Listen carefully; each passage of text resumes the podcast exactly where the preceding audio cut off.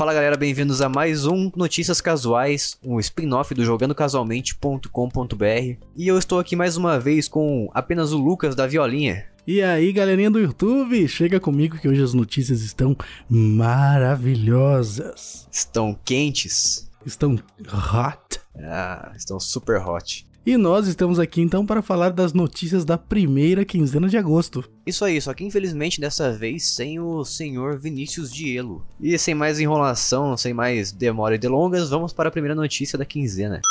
O porte de Travis Strikes Again No More Heroes teve a data de lançamento anunciada para PC e PS4, que vai ser 17 de outubro.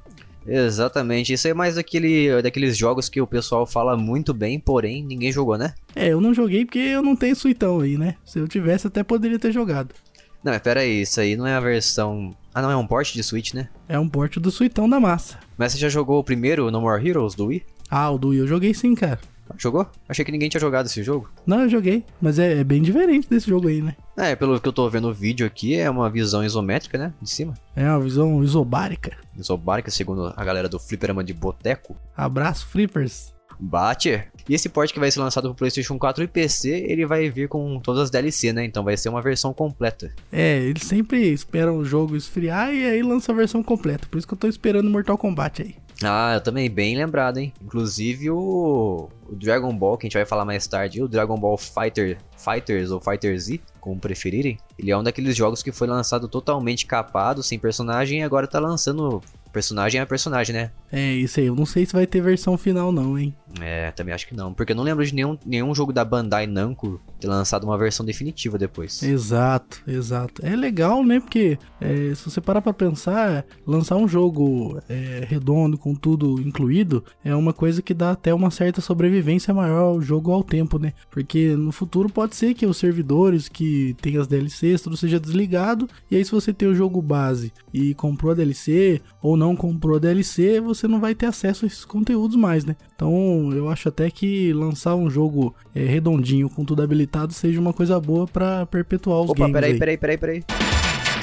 Ah, here comes a new challenger. Nós temos aqui agora Matheus entrando aqui com a gente do canal Nerd Screen. Fala, Matheus! Fala pessoal, eu sou o Matheus do canal Netscreen e tô aqui hoje no Jogando Casualmente, cara, e agradeço muito aí o convite. É uma honra aí pra mim, né? E vamos ver se eu consigo cumprir com as expectativas de vocês e vamos ver o que que dá. Valeu aí por tá tapando o buraco do nosso senhor Vinícius. vamos ver se eu vou conseguir, né, ser como o Vinícius aqui hoje. Não precisa interpretar o Vinícius, mas. É, como o Vinícius, como a Dona Maria, como o seu João. Começou. Lembrando que o nosso podcast é family friendly, tá? e Lucas, você acha que a gente devia fingir e voltar a notícia do zero? Eu acho que a gente devia continuar mesmo, porque eu acho que inclusive isso aí pode ser um assunto. Ô, Jason, como é que foi esse negócio aí que o cara chegou do nada? Que, explica isso aí. Ah, o Matheus é o seguinte, o Matheus, ele mandou pra mim hoje um comentário elogiando o nosso podcast, né? Eu fiquei profundamente tocado Ui, e resolvi convidar o cara aí pra dar uma ajuda pra gente, fazer uma participação especial. Então é a primeira vez que a gente vai ter um ouvinte participando com a gente aqui. aê, garoto. Platinei, fi, platinei aqui agora. Conquista desbloqueada, porque a gente aqui é cachista. Fale por você, rapaz. Eu pois nem é, tenho pois Xbox. é, tem a polêmica aí, né? Jason é o nosso cachista de estimação. Sou o cachista do Gears of War. E ó, é bom trazer um ouvinte aqui, né, cara? Porque todo mundo sabe que os ouvintes do Jogando Casualmente, eles sempre têm razão, né? Então se a gente traz um ouvinte aqui, é bom porque se a gente tiver alguma dúvida, a gente pergunta pro Matheus e ele já resolve. Exatamente, né? Aí falou tudo. Só eu que não entendi nada, mas tá bom. Vamos, vamos continuar então. Vai, vamos dar continuidade aqui nas nossas notícias do port de Travis Strike Again No More Heroes, que vai ter uma, um port para PC e PS4 também. É importante mencionar que esse jogo aí, então, ele vai ser despiorado, né? Porque se ele é um port que tá indo ao contrário, né? Tipo, ele tava no Switch, agora ele tá indo pro PS4, PC. Então agora ele vai ser despiorado e vai ficar um jogo bom. Vai ganhar um upscale de, de texturas e de resolução. É, vamos dar uma melhorada ali, fazer uma chunchada pra ficar legal. Bom, eu, eu não- sinceramente eu não conhecia esse jogo aí. Porém, contudo, todavia, né, pelo que eu vi aí da, da notícia, né, pelo que eu vi que foi divulgado, é um jogo que parece interessante, né, assim, pelo gráfico dele, né, eu, eu sinceramente eu gosto, assim, bastante de, de games que tem essa pegada de anime mesmo, né, e agora, nessa questão desse, desse porte, né, sempre quando tem porte que nem, que nem você falou, é, né, quer dizer que o jogo pode melhorar, né, ou piorar também, né, tem essa chance. É, o que eu achei interessante dele, ele é bem diferente da versão do Wii, que a versão do Wii parece mais uma, um jogo de mundo aberto, meio misturado com Yakuza ou sei lá o que, porque eu nunca joguei na verdade essa, esse jogo, né? Uhum. Mas eu, eu, achei interessante esse port que vai ser lançado aí, porque é um jogo, uma visão isométrica de cima, e ele tem o multiplayer de sofá, o Coach Cup. E eu gosto de jogos assim, que são cooperativos. Então eu achei interessante. Hum, é, isso só de saber isso também eu me interesso pelo jogo, né? Porque eu acho que hoje em dia falta muito, cara, jogo co-op, sabe? Ah, sim, com certeza. E eu gosto bastante, assim, jogo com meu irmão e tal. E isso me, me traz até uma nostalgia até de, de quando eu jogava junto com meu irmão, por exemplo. Então, e essa visão de cima, né, me lembra muito o Helldivers. Eu não sei se vocês já ouviram falar. Eu já ouvi falar, mas não joguei. É, mas é, aí me lembrou bastante. O Helldivers também tem essa, essa mecânica de ser cooperativo também, até online, né? Então é um jogo que, assim, me interessou bastante e ainda me interessou bastante por trazer, por ser um jogo bem na pegada japonesa mesmo, pegada assim de anime. Então eu achei bem interessante, bem legal. Talvez eu, eu adquiri já com, com a, a, lista né, de mil jogos que eu tenho para jogar. Ou é nóis. 1.500 jogos na lista. É, tipo isso.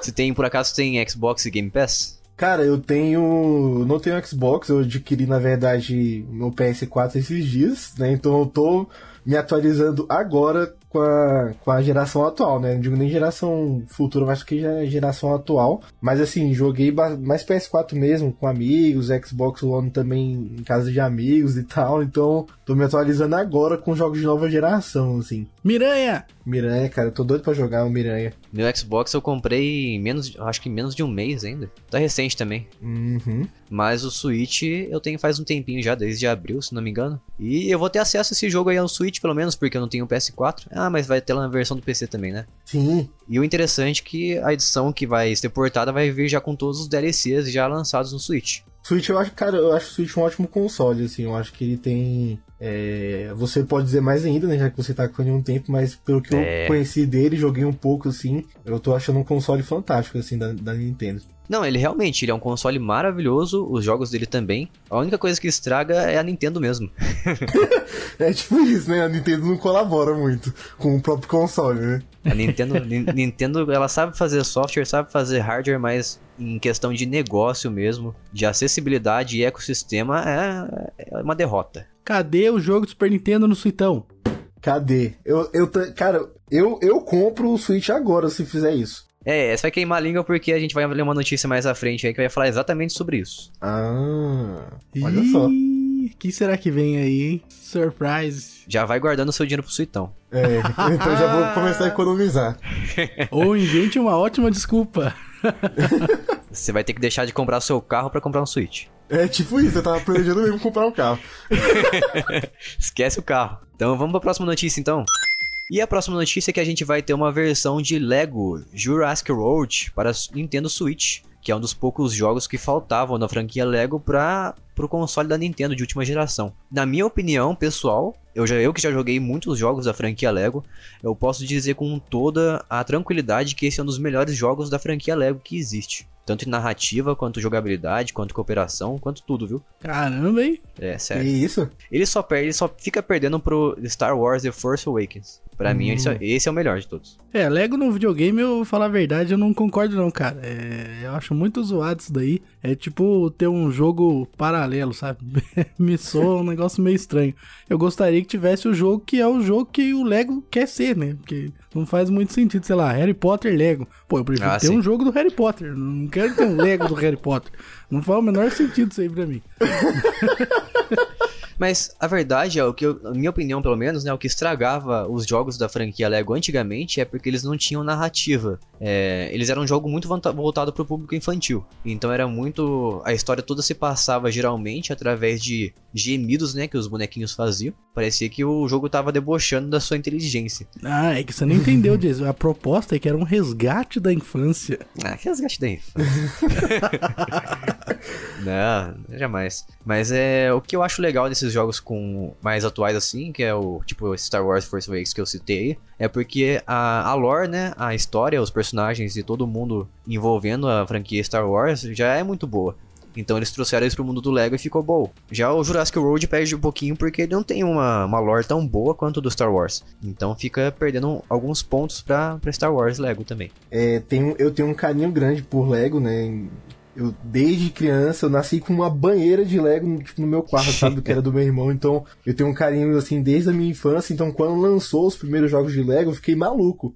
Né? Então, eu tenho muito no meu coração mesmo ali os primeiros Star Wars Lego, né? O 1 e o 2, que lançou ali pra PlayStation 2 né? Porque marcou ali realmente assim o final da minha infância, né? Início ali da minha adolescência, né? Então eu fico animado quando se fala assim de jogo de Lego, né? E infelizmente eu não, não pude jogar esse para falar se é realmente um dos melhores ou não, mas com o tempo, né, a gente viu uma evolução muito grande, cara, dos jogos de Lego. Então, Sim. Eu vejo muito ali na questão ali do, por exemplo, do, do Marvel Lego, né? Não é nem Vingadores Lego, mas é do, do Marvel Lego, porque envolve muito mais do que é, é, Vingadores, né? Então tinha um mundo aberto, né? Tem ali no, no Senhor dos Anéis Lego também tem um, um mundo aberto, um mundo muito vasto. E eu fico encantado no modo como eles conseguem pegar ali o, a, o cenário, né? Que eles estão se propondo a, a adaptar pro Lego, né? Eles fazem isso de uma maneira cômica, uma maneira engraçada, assim, realmente assim, para quem talvez esteja acostumado é, a jogar um mais FPS mesmo, jogos violentos, de jogar um Diablo, tá ligado? É, realmente talvez vai jogar um Lego e vai estranhar muito, talvez ache um, ache um pouco infantil realmente. Mas eu, eu, valorizo, cara, os jogos Lego, assim, eu acho que eles fazem um trabalho muito bom, né? E que bom que foi pro, pra Switch aí, né, cara? É, é, quando a gente vê jogos indo pro Switch, assim, é, é me melhor, né? Porque a gente vê que a, mesmo que a Nintendo vacile, ela tá investindo, né? Tá, Sim. Tá, a coisa tá avançando, né? Então eu gosto de ver as coisas da Nintendo avançando pra, pra gente ver ela crescendo e, e né, se importando com os fãs e tudo mais, né? Esse Jurassic World aí, ele é um dos melhores jogos da franquia Lego, justamente por isso aí que você falou. Ele tem essa característica de mundo aberto. Apesar de não ser realmente um mundo aberto, né? A gente sabe que é, é bastante linear, porque tem uma sequência que você deve fazer, uma sequência de eventos que você deve cumprir, senão você não avança no jogo. Mas ele dá aquela ilusão para você de mundo aberto, ao contrário dos antigos, como é, o Indiana Jones, por exemplo, que a visão geralmente era a câmera fixa e você sempre seguia uma, uma sequência de fase a fase. Uhum. Você não podia escolher onde você queria ir e tudo mais, né? Sim. Então por isso que a franquia Lego vem se desenvolvendo bastante e melhorando cada vez mais, pegando esses aspectos de mundo aberto, dando liberdade pro jogador e se tornando cada vez um pouquinho menos infantil, né? Tendo uma narrativa melhor. Uhum. E, e, com dublagem também, agora os personagens falam para quem não sabe. Ô Jace, você acha que o jogo do Lego, ele tá fazendo muito sucesso porque os bonequinhos do Lego são muito caros e aí as crianças se contentam jogando no videogame ou realmente são bons jogos? Olha, realmente eu não consigo te responder 100% de certeza porque eu não tenho filho, né? Não tem como eu saber exatamente. Eu não tenho muito contato com criança é, também. Mas a próxima vez que você passar na frente da Rap Play, você entra lá e vê lá quanto que custa o bonequinho. É, cara, isso aí realmente é verdade. Isso é, é fica a reflexão, né? Eu acho que o, um bonequinho do. Um, um, conjunto, né, ali de Lego, né? Ou seja, uma nave do Star Wars ou qualquer coisa do tipo que você encontre aí, acho que deve estar umas 10 vezes mais caro que que o jogo.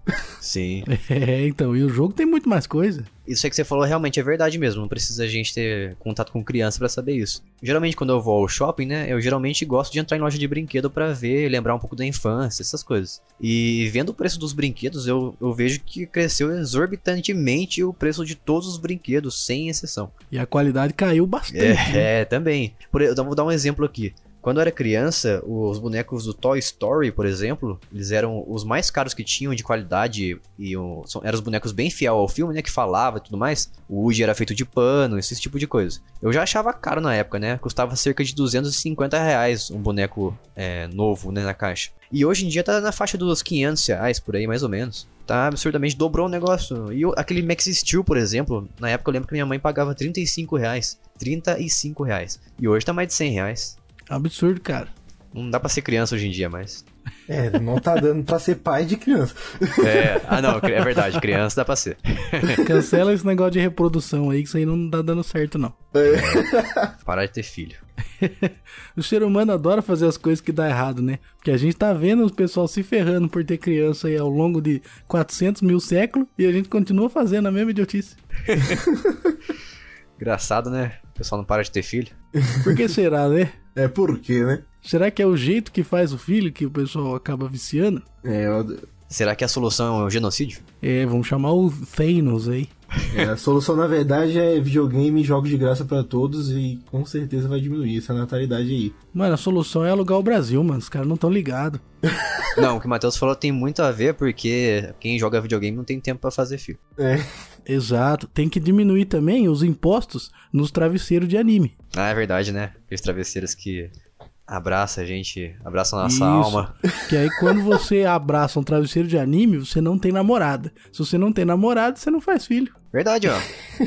faz total sentido. Eu nunca vi um travesseiro engravidar. É, realmente. Já dizia o pai do Chris, se você não gasta, você não compra, o desconto é maior. É. só então, e só para fechar a notícia aqui, lembrando que essa versão que virá para o Switch do Lego Jurassic World, ele vai vir com todas as DLCs. É o Lego o quê? Lego Juras? Juras? Juras? Juras? Lego Juras. Não, vou, vou refazer essa frase aqui então. Keyword é Juras Keyword. Sem referências aqui então, vai. Lego Jurassic World, que fique bem claro. Aí. Aí. Aí sim, a minha pronúncia de inglês também é, é muito ruim, então eu não, eu não cobro de você, não. Abraço aí, Jurassic. É, que quando a gente tenta falar inglês acaba sendo errado. é que o meu inglês eu aprendi na França. uh! Jurassic o quê? World? eu ia falar em idioma aí rapidinho. Alguém sabe que idioma é o Svenska? Ah, eu sei. O Svenska? Qual que é? É, porque eu sempre vejo no jogo lá, Svenska. E eu não sei o que é isso aí. Putz, pior que eu acabei de esquecer. Caramba, Svenska, mano. Eu sei sim, pô. Svenska. Parece suíço. Você vai jogar um jogo, aí tem assim, tipo, português. Não, português nunca tem, né? Espanhol, inglês e Svenska. Tem o Netherlands também. Netherlands, tem o Netherlands também. O que, é isso? Esse pode ser um assunto só pra um podcast. Isso aí é o grande Netherlands. Abraço aí, Netherlands. Nerdlands? Nerdlands. É o Nerdlands. Ah, acabei de achar aqui, ó. Segundo o Google, Svenska é Swedish. Swedish? Ué, mas. é igual isso aí que você falou, é a mesma coisa que falar que português é espanhol. É, então. Isso aí são a. Como é que fala? Os falsos cognato? Ô, louco. Isso aí, então. Vamos encerrar o assunto linguístico aqui. Vamos para a próxima notícia. Então a próxima notícia que temos aqui é que a EA explica por que não lança jogos pro Suitão e os donos de Suitão, obviamente, ficam pistola, né, cara? Eu acho que com razão, né? Se você adquire um, um videogame, cara, se você adquire ali um console, você vê uma, uma empresa, né, desprezando aquele console que você, que você tanto economizou com tanto carinho ali, falando que não, não, a gente não vai fazer jogos para Switch, acho melhor não, né? Então, cara, e aí tem muitos jogos, né? E aí tem, cara, quantos jogos aí, aí tem, né? Que são conhecidos aí de todos os, todos os estilos, né? Então acho que é uma realmente uma sacanagem, né? Uma perda aí. Eu vou, vou falar um negócio aqui que o Lucas estava falando em off comigo aqui e ele tem um bom argumento que me convenceu. Eu tava pensando igual a você, mas agora eu vou invocar o Lucas aqui em modo de defesa a favor da EA. Eita! Agora sim. Ó, eu vou falar que tá certo, cara. A EA não tem mesmo que lançar jogo pra suitão, não. Tá certo. E eu concordo. Se eu tivesse lá na reunião, eu ia falar: é isso aí. Eu ia falar isso aí. Então eu entendo, tá? Porque ia dar o maior gasto pros caras portar os jogos aí. Porque tem muito jogo já lançado, cara. E aí vai ficar com menos qualidade, porque o suitão não consegue rodar. E vai, vai custar mais caro, porque tem o imposto do suitão aí, que é mais caro, né? Switch Tax. E tem muita gente aí também que é igual o Jason aí, ó. O cara é caixista e tem o, o, o suitão, entendeu? Pra que, que ele tem o suitão? Pra que, que ele quer os jogos no suitão? Não pra precisa. rodar, pra rodar desbloqueado. Uhum. Ah, mas daí você é um pirateiro safado, né? Não, mas eu gostaria, como eu reforço em todo o programa, eu gostaria muito muito de poder jogar jogos originais no meu Switch, porém, essas Switch Tax aí, que são as taxas é, que já vem embutida no Switch, nos jogos do Switch, não, não deixa eu comprar os jogos originais, né? A verdade é que o senhor é um bandidinho. É isso que o senhor é, um bandidinho. Fica pirateando joguinhos. Não, porque eu não, meu Xbox é 100% original. porque não tem desbloqueio, né? Se tivesse desbloqueio, você fazia, seu bandido. Fazia não, porque eu gosto dos serviços. Né? Ilícito. Eu, eu gosto muito do ecossistema da Microsoft. Está desmascarado. Desmascarado. Vagabundo! É, pensando por esse lado, assim, quando a gente analisa essas questões, assim, num lado de questão mais empresarial mesmo, de custos, né? A gente, claro, né? A gente acha vários motivos, né? Cabíveis para uma empresa não, não fabricar jogos para um determinado console, né? Ainda mais se tratando, assim, de questão aqui, né? A gente tá falando de notícias, né? Então, é, essas notícias são propagadas, assim, para milhões de pessoas, né? E as pessoas não, acho que não vão pensar muito nesse lado, né? Elas querem só jogar, né? Ah, com certeza, mas aí eu te dou um contraponto. Todos os argumentos que já fizeram para mim até hoje para defender o Switch são mercadológicos. Então eu posso muito bem usar argumentos mercadológicos para dizer que não tem que lançar jogo. Refutado! Deputado Lucas defenda seu argumento novamente, eu quero saber. ah, todo mundo fala assim, que ah, porque o Switch Lite aí, ele é bom porque vai vender. Então, argumentos mercadológicos, né? Ah, vai vender, vai fazer sucesso, o pessoal gosta, não sei o que. Então é sempre, ah, vai vender, então por isso é bom. Ah, não tem gráfico, mas vai vender, então por isso é bom. São argumentos mercadológicos. Tudo bem, ok, realmente é um argumento correto, vai vender mesmo. Vai vender que nem a água Suitão Lite aí. Agora, uma vez que você está baseando a, a, sua retórica em argumentos mercadológicos, isso me dá o direito de responder você com argumentos mercadológicos, né? Então não faz o menor sentido fazer porte de, de jogo para Switch. Então você está me dizendo que só porque um jogo vende bem não quer dizer que ele é bom. Exatamente. Estou de acordo. Popularidade não significa muita coisa, não, cara. É assim, não. Eu acho que se um jogo vende bem, não é necessariamente que ele seja ruim, né? É, não significa nenhum nem o outro. É, né? nenhum nem outro, nenhum nem outro. E é por isso que não me agrada esses argumentos mercadológicos, né? Porque não significa nada, na verdade. Resumindo, então, não adianta. Venda não adianta de nada, então, quer dizer. Não, adianta porque enche o bolso, né? Agora, ah. para determinar se uma coisa é boa, ruim, faz ou não faz sentido, daí, pô, se você for aceitar isso, tem vários outros é, poréns aí, pormenores, que você tem que aceitar também, né? Quando a gente lida com essa questão, assim, dessa notícia específica que os fãs ficaram chateados, né? É realmente, assim, fãs que realmente é, usam a camisa do Switch, assim, defendem com todas as forças, né? Eu, eu particularmente, não, não, não sou um deles, né? Eu acho que o Jason defende bastante, né, o Switch. Obrigado. Né, mas uh, uh, eu creio assim que nem o Jason ele ele ele tem essa, né, ele ficou tão chateado assim, né? Eu acho que não.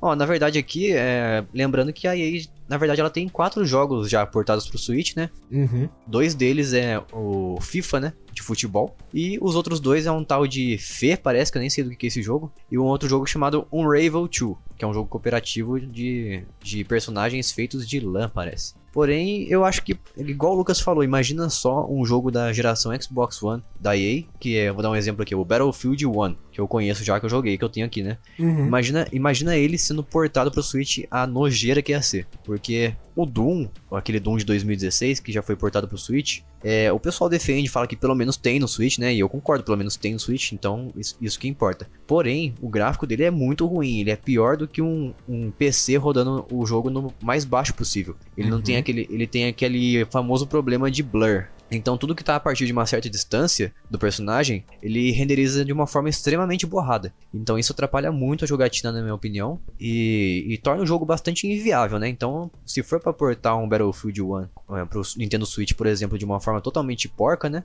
Eu prefiro que não tenha, para ser sincero. É, isso aí realmente. Apesar de que muitas empresas conseguem fazer um port extremamente decente pro Switch. Ah, o Dragon Ball Fighters é bom, vai. Ah, sim, isso, Dragon Ball Fighters. Ah, mas o Dragon Ball Fighters é um, é um gráfico mais cel shading, né? Ah, mas continua sendo um port legal. E ele, sim, mesmo sendo cel shading, ainda caiu um pouco a qualidade. Ah, aí que tá o, o, ponto, né? Porque o Dragon Ball Fighter Z, por exemplo, ele, ele caiu a qualidade um pouquinho, mas você não percebe, né? Nada perceptível assim. E tem também o port do Naruto, né? O Naruto Ultimate Ninja Storm 3, que também eu não vejo nenhuma, nenhuma coisa, nenhum decaimento de qualidade. Outro jogo do, que eu também lembrei aqui agora, que é o, o Outlast, que ele é um port também extremamente bem decente pro Nintendo Switch, você não percebe Uhum. uma queda de qualidade. Skyrim, como que tá Skyrim? Eu não, eu não sei como tá Skyrim no Switch. Pô, pior que Skyrim eu não joguei, mas eu cheguei a jogar o Dark Souls Remaster. Hum, E ele também tá muito bonito, apesar de ser um jogo mais ah, da geração Xbox 360, né? Porém, ele podia muito bem ter sido portado de uma, porca, de uma forma extremamente porca. E já outros jogos, igual eu falei do Doom, que aí que são portados de uma forma extremamente horrível,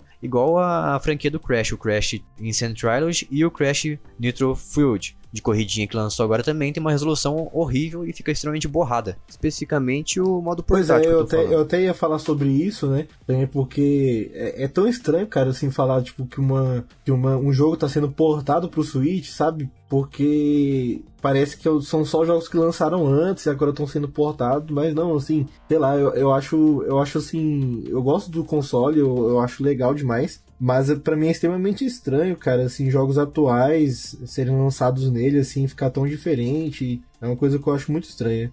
É, a gente tem que sempre lembrar que o, o Switch ele tem uma limitação de hardware, né? A gente não pode exigir muito dele. Sim. Mas a gente também precisa exigir das empresas que fazem os ports pra ele pra ver o que, que elas querem priorizar. Porque não dá pra você priorizar a performance, mas deixar o gráfico de uma forma extremamente nojenta que chega ao ponto de você ficar com raiva de jogar aquele jogo. Uhum. Você se sente ofendido por ser o dono de um Switch, praticamente. É, aí realmente não dá. Próxima notícia então, vamos lá? Capcom chama fãs de Residência Amar, ou Resident Evil, para testar um novo jogo da empresa. Tá aí uma forma de economizar dinheiro e não pagar os beta testers, hein? Não, você falou errado, não é Residência Má. É o hóspede maldito. Cara, mas eu acho essa notícia fantástica, porque eu sinceramente, mesmo sem ter jogado praticamente o remake do Resident Evil 2, cara, eu acho que o mundo ficou encantado com esse remake, né, cara? Então tá todo mundo com a expectativa muito alta. Então a Capcom é, chamar assim a galera, os próprios fãs, né, pra testarem é uma notícia maravilhosa, né? Porque isso quer dizer que eles se importam com o que os fãs estão pensando, com o que, com que os fãs é, querem, né? Então, assim, eu acho que há grandes chances de ser esse o remake do 3, né? Mas também se não for, é, é bom também, porque eles querem imprimir né, a, a impressão dos fãs, querem imprimir ali de alguma forma a sugestão deles para poder fazer um, um novo jogo da franquia, seja o Resident Evil 8, né, o, re- o remake do, do 3, né? Então acho uma notícia, cara, fantástica que é, é- é o que a gente espera de uma grande empresa, né? De desenvolvedora de games, né? Então eles estão valorizando muito a, a, a franquia antiga, o Resident Evil 2 foi extremamente valorizado, né? Na, no, no remake, a- os fãs estavam meio receosos antes, né, mas quando o jogo lançou, ele superou expectativas, né? Então acho que isso é muito legal. Então a galera tá com expectativa lá em cima, né? Então os caras têm que realmente fazer um trabalho excelente agora. Então nada melhor do que chamar os próprios fãs pra testarem, né? E falar que tá uma merda, né? Logo, já de cara, ou não, né? É, eu acho que você tá muito otimista, cara. A Capcom é uma empresa meio conservadora. Eu não acho que eles vão colocar a opinião dos fãs em conta e na balança na hora de fazer alguma coisa ou deixar de fazer. É, mas esse negócio de, de beta tester aí e tudo mais é, é bem normal, cara. Eu fui beta tester da Microsoft já algumas vezes. Eu acho que antes eles pedirem educadamente pro pessoal fazer os testes aí, pra quem quiser, né? Se não quiser, você não faz. Do que fazer o que o pessoal aí anda fazendo, que é lançar o jogo tudo cagado aí, tudo cheio de bugs, é, com preço cheio e depois fica lançando as atualizações pra resolver os problemas que na verdade todo mundo foi beta tester do jogo, né? Uhum. Nova moda do momento, né? Lançar capado e vai corrigindo. Isso. É, é, isso é verdade. É porque, sei lá, eu, eu, eu gosto muito da franquia, sabe? Eu, sei lá, eu quero, quero ter, ser otimista em relação a isso, porque, sei lá, pra mim o remake ficou muito bom, assim, eu não sei o que que vocês acharam, né, do remake do 2, mas eu, eu sou muito esperançoso, assim, realmente, porque é uma franquia que eu, que eu gosto bastante. Ah, sim, é, sobre isso aí eu concordo totalmente com você, porque todos os Resident Evil remakes que eu joguei ultimamente, todos foram muito bons. Joguei o Resident Evil, aquele primeiro lá, o remake do primeiro. Uhum. Joguei o 2 também, eu joguei, não joguei muito, mas eu joguei e gostei bastante. E não sei se pode ser considerado um remake, mas eu joguei aquela versão do Resident Evil 0 também. Acho que não, né? Remake. Ah, não, é só um remaster, esquece. mas, mas todos os jogos do Resident Evil que vêm sendo lançados são muito bons. Tô gostando bastante. Tô dando voto de confiança pra Capcom. É isso aí, vamos ver o que, que vai dar. Vamos ver o que vai dar. Ninguém tá sendo prejudicado com isso por enquanto, então tá bom. É, tá beleza. É, exatamente. Só então, vamos à próxima notícia. E a próxima notícia é que o presidente Donald Trump ele culpou os videogames por massacre nas escolas dos Estados Unidos. Ixi, é o cara aí, Ih, mano. rapaz. Ih, rapaz. Cara, sempre tem que colocar a culpa nos videogames, né? Isso aí é desde os primórdios, cara. Não tem jeito. Desde os tempos mais primórdios. Uhum. Desde o início dos tempos mais primórdios. Cara, ainda bem que aqui no Brasil o nosso presidente é gamer, né, mano? É, lembrando também que ele recentemente assinou um decreto aí que a gente vai falar mais pra frente, hein? É, isso aí. Cara, eu fui ler essa notícia aí com cinco pedras na mão. É, mas eu li a notícia, cara, e o que ele realmente falou e, cara, eu concordo com ele. Ele falou que existe uma cultura que celebra a violência, que glorifica, né, a violência. E aí ele mencionou jogos, obviamente, porque a gente tem muito jogo violento que é uma consequência dessa cultura, né? Nem todos, mas assim, uma parte deles com certeza, né? Que, que celebra a violência de alguma forma. É, e assim, existir um ou outro jogo violento eu acho que não é um problema, mas a quantidade de jogos é, que glorificam a violência realmente é grande e eu acho que isso talvez seja um, uma consequência dessa glorificação que a gente tem a violência. Assim, eu, eu tô aberto a fazer uma autocrítica nesse sentido, né? Sobre o meu mundo dos jogos. Que Violento. talvez ele, ele, talvez ele seja violento, talvez ele tenha né? A gente tem que assumir isso. É, não que não que os jogos causem alguma coisa, até porque não foi isso que o, o presidente falou, né? Ele falou que a cultura de glorificação à violência que causa esse tipo de coisa. E os videogames sendo uma consequência, eles podem também serem uma, uma mola para mudar esse cenário, né? Então eu acho que talvez essa consciência do- de nós gamers mesmo, do que a gente tá fazendo com, com os jogos, em como a gente reage aos jogos e como a comunidade às vezes é tóxica demais, talvez essa consciência seja capaz de, de reverter um pouco esse cenário de, de tanta violência que a gente tem, né? Ah, então você está defendendo o Donald Trump, É, eu tô, tô passando pano, né, que o pessoal fala. seu fascistinha. Mas, ó, falando a verdade aí, eu não conheço o Trump, cara. Ele nunca veio aqui em casa. É, também não. Nunca tomou café aqui. É, também não conheço, ele nunca me deu uma BMW nem nada, então. Ele nunca me deu uma vaga pra. Como é que fala? É. Na prisão? prisão? Ele nunca me deu uma vaga pra, pra ser correspondente de outro país, só porque eu sei fazer hambúrguer, nada do tipo. Ele não, ele não costuma prender os imigrantes? Ah, é verdade, né? Se eu for pra lá, ele vai prender eu. Ah, mas eu sou gordo, eu pareço americano. Verdade. Já tem o físico. Isso, eu chegar lá e andar na rua, ninguém vai saber. Ó, não pode fazer piada com gordo aqui, hein? Ah, mas eu sou Olha, gordo. eu sou gordo. É, então vocês estão liberados. É, eu sou gordo também. Ah, você é gordo falso, mano. Você tem a cara magra. Eu? É. Ah, mas mais ou menos. Talvez só uma ilusão por causa da barba. Verdade, a barba ajuda a emagrecer a galera. Ah, no meu caso não tá funcionando, não. Mas, cara, eu acho que, assim, realmente, é, é porque eu não, não vi tanto sobre essa, notícia especificamente, né? Mas, essa aí é realmente uma verdade, cara. A gente tem uma glorificação da violência mesmo hoje. Essa questão passa um pouco dentro da, do grande assunto que a gente tem hoje também, que é a questão de vício, né? Eu acho que o vício em qualquer coisa é prejudicial, né? Então, é, por mais que a gente tenha jogos violentos e tudo, né? Eu acho que é, da- é da responsabilidade de, de, de cada pessoa, É. é. da responsabilidade também dos pais, né? Principalmente hoje que as crianças é, jogam muito videogame, então fica a, a responsabilidade, né? Ser entrada nas pessoas de né, saber como que o filho tá jogando, saber se o filho tá jogando aquele jogo demais e, claro, se, se o jogo, se, se a pessoa joga 24 horas por dia um FPS ou qualquer outro jogo violento assim que envolva arma, ela vai ficar com vontade, né, de talvez experimentar aquilo e, né, vai ficar com, é, se a pessoa não sai de casa, só da pessoa não sair de casa já tem uma série de, de complicações psicológicas ali, né, a pessoa não toma sol direito, não sai ali pra ir em algum lugar, então acho que passa muito dentro disso também, essa glorificação da, da violência, né, e, É. e de- dos jogos violentos, então assim, querendo não é realmente um problema, né, mas eu sinceramente eu não consigo pensar, né, em um modo é, sensato assim de ta- tentar resolver isso, né, o que você falou, Lucas, é muito certo, né? Que eu acho que os jogos podem ser tanto usados pro bem quanto usados pro mal, né? Então acho que tem jogos bons para se jogar, tem jogos que fazem a gente se, se sentir bem, jogos que fazem a gente refletir, mas geralmente é esses caras mesmo que jogam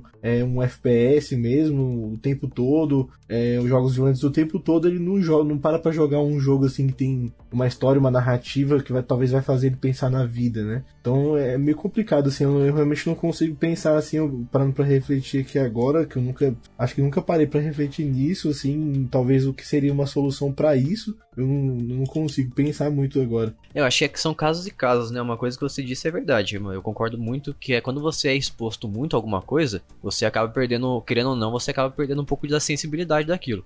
Um exemplo aí que eu vou dar é de um cara que recentemente, eu acho que na Noruega, não lembro exatamente onde foi, e ele entrou numa mesquita e matou um monte de fiéis lá, né? Da religião uhum. muçulmana. Uhum. Então ele gravou todo esse acontecido, esse ato dele aí, numa. Tipo, como se fosse uma GoPro no capacete dele. Então, se você pegasse para assistir esse vídeo, você parece que simplesmente não, não passa de um FPS pelo. Uhum, eu lembro disso aí pelo, pela posição da câmera que ele colocou e tudo mais. Então eu assisti aquilo lá e eu vou assumir para você que eu não consegui ficar, é, não consegui ter aquela sensibilidade de antes, né? Talvez porque eu tenha acostumado ao, ao FPS e tudo mais, ou talvez por causa da posição da câmera. Eu não sei te dizer, mas é porque eu já vi cenas também como aquelas no, em jogos. Então é como você falou, o jogo pode ser usado pro bem ou pode ser usado pro mal também. Então, mas eu também acho que é uma grande responsabilidade que os pais devem ter com seus filhos de é, olhar a classificação indicativa de cada jogo, né? E levar isso a sério. Eu posso uhum. contar uma coisa que eu vivi essa semana aí, que eu depois eu parei e refleti, que eu jo tava jogando online com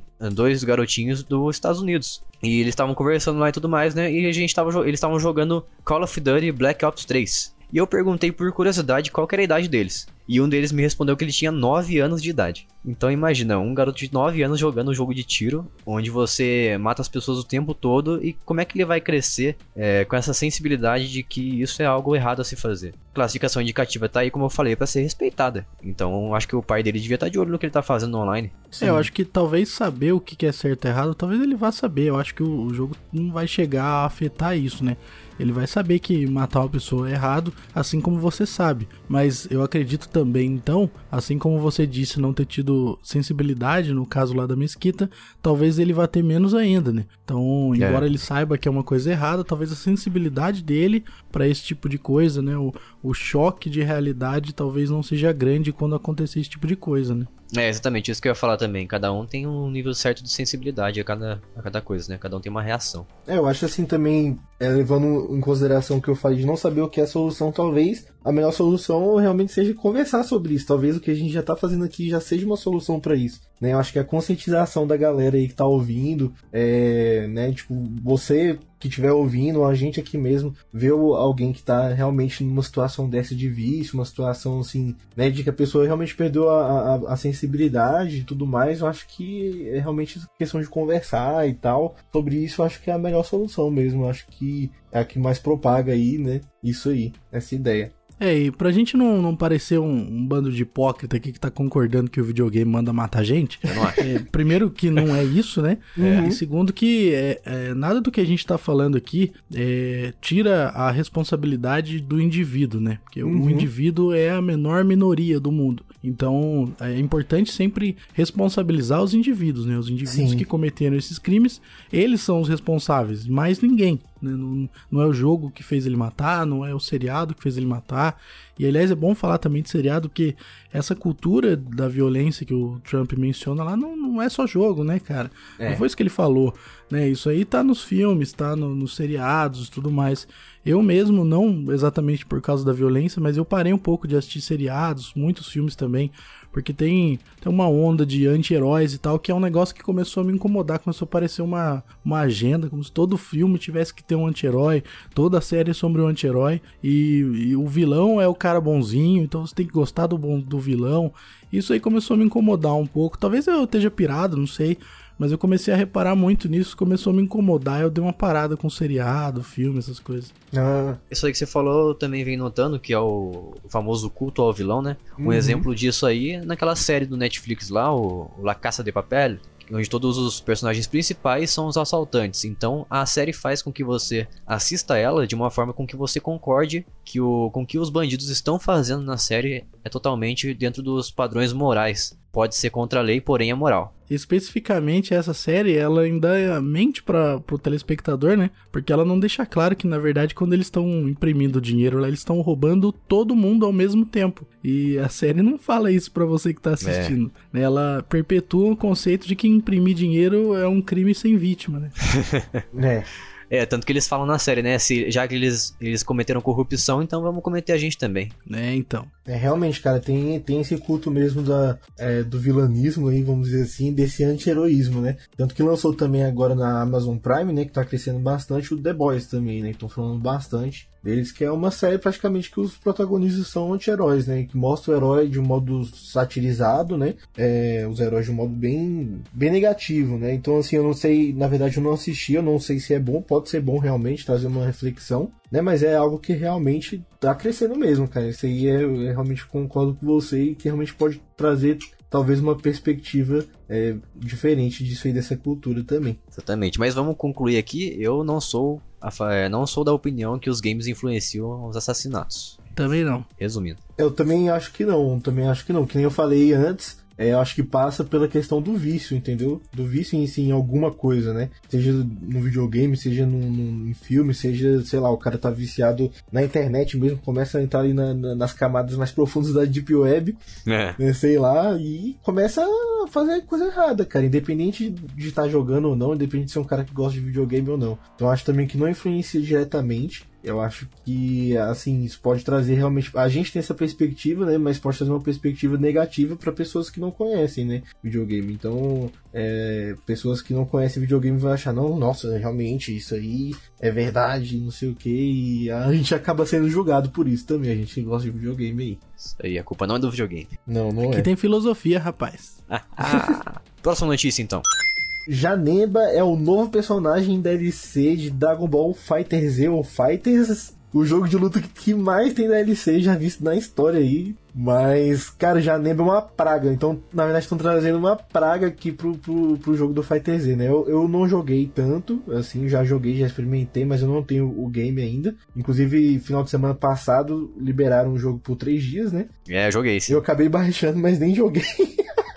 Cara, eu baixei só pra passar aquela vontade mesmo, porque eu, eu baixei e percebi que o jogo continua extremamente capado, com cerca de apenas 50% do seu, do seu elenco é, original, originalmente planejado pro jogo, provavelmente, né? Porque eu não eu duvido nem um pouco que todos esses personagens aí já tinham desde o começo. Ah, certeza. Baixa só um KB ali pra liberar. É, ou, ou mesmo que não seja só baixa um KB, eu acho que eles já estavam desde o começo e foram liberados aos poucos com o tempo. Então acho que esse jogo foi capado de propósito. E eu, como a gente conversou eu e o Lucas no, no off aqui, eu também acho que não vai lançar a versão definitiva pra esse jogo aí, porque eu nunca vi um jogo de, de luta de anime que foi lançado depois uma versão definitiva. Se a Janemba encontrar com a Giromba, quem é que ganha? uma Janemba e uma Giromba, 80 km por hora. Quem chega primeiro? Lucas, por favor. Vamos manter a ordem nesse tribunal. Vamos lá, senhor deputado, então. Eu já conhecia o Janemba aí do OVA do Dragon Ball, né? É um bom personagem, cara. Ele é forte, tem carisma aí. Não é igual o Freeza, né? Mas é um bom personagem, cara. Não é igual o Freezer? Não é igual o Freezer. No máximo aí um frigobar. Talvez uma geladeira. Geladeira anã. Agora, comprar bonequinho, cara, isso aí esquece, mano. Eu pego a minha fita do Super Nintendo e vou embora. É isso, porque a gente não tá na época mais do Wii U, né? Porque eu acho que se ele tivesse sido lançado pro Wii U, ia ter aqueles bonequinhos lá que você escaneava no controle, sabe? Nossa, nem me fale. Eu acho que eles iam fazer isso, hein? 3DS tinha isso aí também, né? É, também tinha. O Janemba eu conheço, é, não conheço do ovo, não assisti, não assisti esse ovo aí. Mas eu conheço ele do. Eu vi ele a primeira vez no Tenkaichi 2, né? De PlayStation. sim. de, não, Tenkaichi 3, do Budokai Tenkaichi 3 de PlayStation 2. E, e ele foi uma praga pra mim no Infinity World, que eu joguei bastante também. Ele foi uma praga pra eu vencer dele, então eu só tenho mais lembranças dele. Não comprarei ele, não. cara tem raiva do personagem. Eu tenho. Eu não comprarei ele, como também não comprarei o jogo. Se eu não me engano, cada personagem custa cerca de 10 dólares, mais ou menos. É, é um absurdo, cara. Isso aí é um absurdo. Dá não, dá não, dá não. A versão completa do jogo, né? Tem a versão completa, que nada mais é. Não é uma versão definitiva, né? É a versão completa. Uhum. Tá cerca de 250 reais, mais ou menos, por aí. Cara, eu tenho saudade dos jogos Dragon Ball do Play 1 e Play 2 que já vinha tudo aberto. Não, não, não, não aberto, né? Mas você tinha que realmente jogar o jogo pra você liberar cada É, personagem. liberar, sim. É, eu me expressei mal. Ele já, já vinha o, o, o personagem, né? Você não tinha que comprar o personagem. Uhum, sim, sim. Já vem ali no CD. É, como eu falei pro Matheus aí, eu baixei esse jogo aí só pra passar a vontade mesmo e me convencer mais uma vez que eu não devia comprar esse jogo. Vamos pra próxima notícia? Bora! Vamos. O caixista Jason está muito feliz, mas muito feliz. Sabe por quê, galera? Por quê? Porque Death Stranding não será exclusivo do PS4, assim como nos diziam os rumores. Errou, porque eu não ligo nada pra Death Stranding. E Ué, mas vai sair pro seu videogameinho do coração. Não, não tem problema, mas eu prefiro muito Metal Gear do que esse Death Stranding aqui. Ah, eu mas esse filme aí vai ser legal, Jason. se, se eu quiser ver filme, eu vou no Esse filme? cinema. isso aí é filme, você não sabia? você não sabia isso aí? o Death Stranding? É, isso aí é filme. Que isso, cara? Por que vocês acham isso? É, isso aí não, isso aí não tem gema please, é só assistir só. Que isso, cara? Aperte X no tempo certo para avançar. Não tem Gema Please? Você tá fazendo mais referência no nosso podcast aqui? Eu tô fazendo referências. É, assim, mas eu, eu realmente entendo mesmo essa questão assim, de zoar falando que é um filme, né? Mas eu, particularmente, assim, eu gosto bastante desse tipo de jogo, né? Porque traz uma, é, é, eu gosto muito de me sentir imerso na narrativa, entende? Então você gosta de visual novel. É, eu acho que sim, assim, tipo, um dos meus jogos favoritos de todos os tempos é o, é o, é o Detroit, por exemplo, de PlayStation 4, né? Que vai Meu ser também uma versão pra, pra PC. Então eu gosto muito, eu gosto muito mesmo. Então. Filminho. É, tipo, eu gosto, eu gosto, cara, assim, tipo, principalmente quando o jogo envolve essa questão de você é, definir a história, né, e definir o- onde o filme vai terminar, né? Pô, é bom a gente ter, às vezes, aqui no podcast, alguém que gosta de jogo ruim, né? Que E daí isso, dá uma cara? dinâmica e tal, entendeu? Que daí a gente fala mal e alguém fala bem, entendeu? É, a gente sempre tem que discordar aqui, né? Exato. Não tem problema, eu- acho legal essa dualidade também, e eu, eu, eu vim aqui é pra somar mesmo, defender a galera aí que gosta de Detroit, né, e alguém- conquistar os ouvintes novos aí que gostam de Detroit. Mas eu, cara, eu gosto, eu, eu, tô, eu tô bem esperançoso contra esse, contra esse game, eu acho legal que não vai ser exclusivo de Playstation 4 p- pra galera também passar por essa experiência, né, porque eu acho, é, jogos assim me marcam bastante, o Detroit me marcou bastante, assim, me trouxe, me, me fez, assim, ter muitas reflexões, né, independente, assim, se- eu acho que é mais questão de gosto mesmo, é, eu acho que, é, se, tipo, se a pessoa não gosta mesmo de, de, de não ter o controle de toda hora, né, de, de ter uma mecânica no jogo, realmente é natural, assim, eu, eu não, não, não jogo ninguém por isso, né, mas eu acho que eu acho que vale a pena experimentar aí quando não for lançado. Eu acho que vai ser um jogo incrível, cara. Ah, eu tô muito desinteressado nisso aí, cara. O meu, o meu desinteresse nisso aí tá tão grande, velho. Se você colocar 20 conto no tanque, continua na reserva. tô muito desinteressado. Tenho tanto interesse em experimentar isso quanto eu tenho interesse em experimentar maconha. Zero. Que isso, aqui, aqui é Family Friends, cara. Proerd é o programa que é Proerd, rapaz. Então, por isso que eu falei zero. Sou anti-drogas. Não, mas não Ah, pode tá. citar droga, entendeu? Você não pode falar o nome. É aquela droga que o pessoal fica com fome. Eu só vou jogar esse jogo se vier no Game Pass, porque daí é de graça. Ué, cê- mas vocês vocês baixaram aí o Detroit? Tava de graça no mês passado. Não baixei, não tem PlayStation 4, né? Ah, tá, foi mal. Eu tenho o melhor videogame da geração. Ah, olha lá, olha lá. Você viu quem falou? Olha lá. Eu esqueci por 5 segundos que você é caixista. É uma dupla de Carlos Alberto aqui. Eu tenho uma pergunta, então, uma curiosidade aí pra gente passar antes da gente passar pra próxima notícia, que é, é, se vocês. Tal, se talvez, né, o, o Norman, né, o ator, causa isso em vocês também, assim, se, tipo, se tem um ator em um jogo, é, causa esse desinteresse em vocês. Ah, eu acho massa, eu acho o contrário, eu acho da hora. Eu acho legal, mas pra mim esse ator não fede nem cheira porque eu não ligo pra Walking Dead. Walking Dead na Fox. Pai caminhando.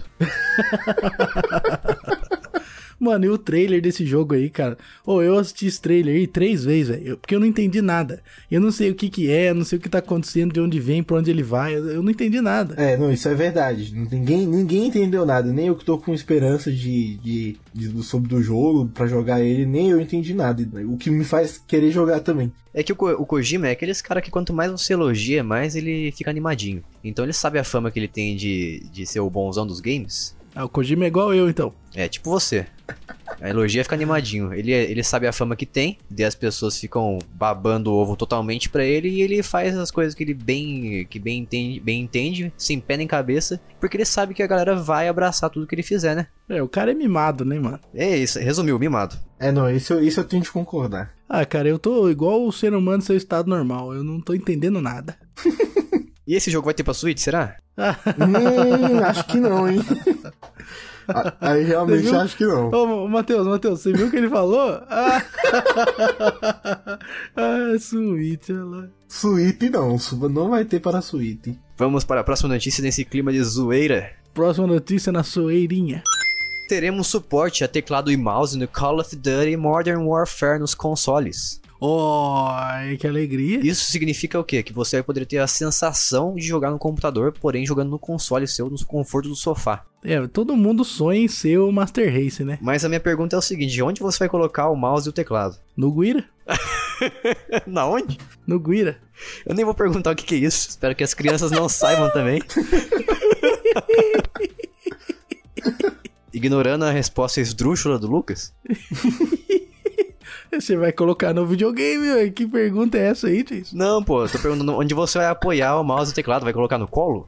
Ah, entendi. Agora tudo fez sentido. Você entendeu? Onde que você vai colocar? Vai colocar uma mesa na frente? É verdade, tem, vai ter que pôr uma mesa igual o arcade, tá ligado? A tenden essa tendência é, é, forte, até porque eu, eu, tenho, eu conheço pessoas que têm, por exemplo, PlayStation 4 e usam teclado e mouse nele. Ah, é? É, então assim, é, é, é uma, tem, tem sido uma tendência a galera fazer isso aí, né? Tipo, principalmente assim, estavam fazendo muito com Fortnite na, já no, no PlayStation 4, né? Ah, esse pessoal tem probleminha. É, eu acho que. Eu, eu não tenho, eu não sei, tá? Eu não sei dessa, se informação é verdadeira, mas se não me engano, o PUBG também, pra PlayStation 4, liberou isso aí também, recentemente, é, de alguma forma, mas. Eu acho que é uma tendência, cara, e a, a acontecer cada vez mais isso aí, viu? Fake news. Eu vou trazer aqui então uma dica, cara. Pessoal, todo mundo que quiser é, usar teclado e mouse no console, dá uma dica boa pra vocês que é compre um computador.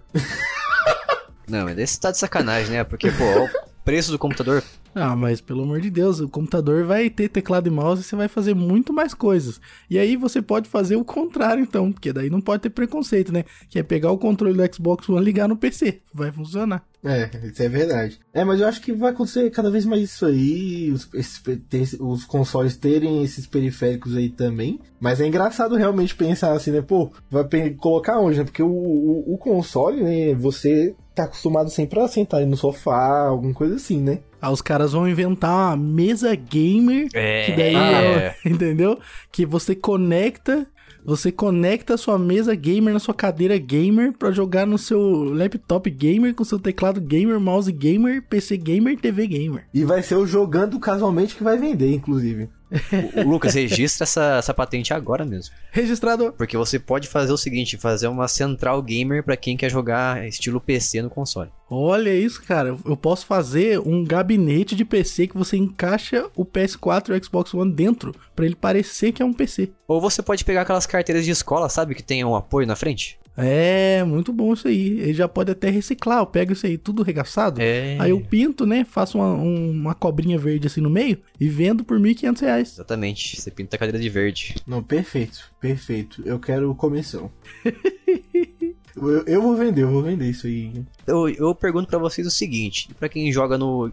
Quem estiver jogando online com o teclado, como é que vai acontecer o pareamento dele com quem estiver jogando com o controle? Ah, tem que ser separado, né, mano? É, tem que ser separado, né? O justo é que seja, porque nem se compara, né, cara? Você jogar um FPS na, no, no, controle, você tem muito menos precisão do que no mouse e teclado, não tem nem jeito. Porque no Fortnite, se eu não me engano, ele reconhece a partir do input, né, da pessoa. Sim, sim. É exatamente isso. Ele reconhece e separa a galera. Se bem que parece que já inventaram umas falcatruas aí também para enganar o console. É impressionante uma coisa dessa. Sempre tem, né? Aposto que é brasileiro que inventou isso aí. Ah, mínimo.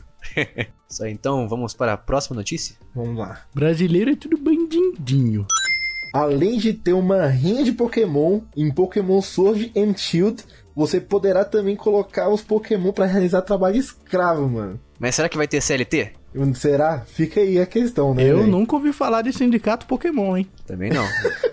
Mano do céu, eu fico, eu fico assim impressionado, né? Com o tanto de, de Pokémon que tem, né? Primeiro, né? E, cara, os caras estão enchendo mesmo qualquer coisa, né? Ah, precisa ter novidade nesse jogo. Ah, bora dar um trabalho pros Pokémon, mano. É, estão colocando sistemas de The Sims no Pokémon agora. É, é o Pokémon feito pela EA? tipo, exatamente. Mas, ó, vai, vai, vai. Aí não vai estar no Switch mais, aí agora. É verdade, ó. Pode ser a porta de entrada pra EA. Mas, cara, é... eu fico pensando assim, que tipo de emprego que eles vão ter, né? Porque dependendo de como for, dá pra, dá pra você colocar isso de modo viável, né? Por exemplo, colocar um Squirtle bombeiro, né? E tudo bem. Agora você colocar um Squirtle é, é, almoxerifado não dá. Ah, mas eu acho que pode ser também empregos, subempregos, né? Lixeiro, porque daí qualquer Pokémon pode ser. Gari. Caraca, mas aí. Não que a gente esteja subjugando esses empregos, né? Tem a sua honra. Sim, sim. Mas aí realmente, assim, é, é, é quase aquela questão, assim, de você criar as máquinas, né? E as máquinas vão ser escravizadas, né? Então tá chegando a esse ponto já, será no Pokémon, cara? O mundo de Pokémon já tá enchendo tanto de Pokémon que, ah, vamos botar essas bosta aí pra trabalhar pra gente. Mas eu acho que a Nintendo tá fazendo isso, enfiando novidades sem pé nem cabeça, porque a galera tá dando uma leve rejeitada ao Pokémon Sword and Shield. Pelo, pelo menos na minha bolha social, né? Eu tô percebendo uma leve rejeição. É, mas aí vai piorar mais ainda, né? Porque, putz, que negócio sem pé nem cabeça, mano. É, exatamente, exatamente. Só então, vamos pra próxima notícia? Bora. Próxima notícia, então. Assim como outros jogos, Borderlands 3 terá opções gráficas no PS4 Pro. É o que a gente tava falando agora há pouco, hein? Agora a gente vai ter uma sensação de PC no console. É, o sonho do pessoal do console é ter um computador. É. Mas na verdade já tem esse tipo de opção pra você poder escolher. É, já tem, tem outros jogos, né, que tem e tal, e é meio comum, né? Uhum, tem vários outros que já trouxeram isso. É, mas tá ficando mais comum hoje em dia. O próprio jogo que eu tô jogando lá, o Shadow of Tomb Raider, ele tem pra você escolher a prioridade se você quer performance ou gráfico, né? Porém, essa opção só tá disponível no Xbox One S e PlayStation 4 Pro. Eu acho engraçado eles nomearem dessa forma, tipo, performance ou gráfico. Porque dá a impressão que as coisas são exclusivas entre si, né? E não são, né? Tem nada a ver. Tipo, às vezes você vai, que nem no exemplo do Borderlands 3 aí. Se você escolher que você quer performance, ele vai rodar o jogo em mais FPS. Mas o jogo não vai ficar feio. Ele só vai rodar em tipo, Full HD, não vai rodar em 4K, por exemplo. Aí eu te pergunto o seguinte: será que isso é a prova de que a arquitetura dos consoles estão cada vez mais próximas de um PC? Ah, sem dúvida nenhuma. Ah, com certeza. Inclusive, é, com essa questão aí de.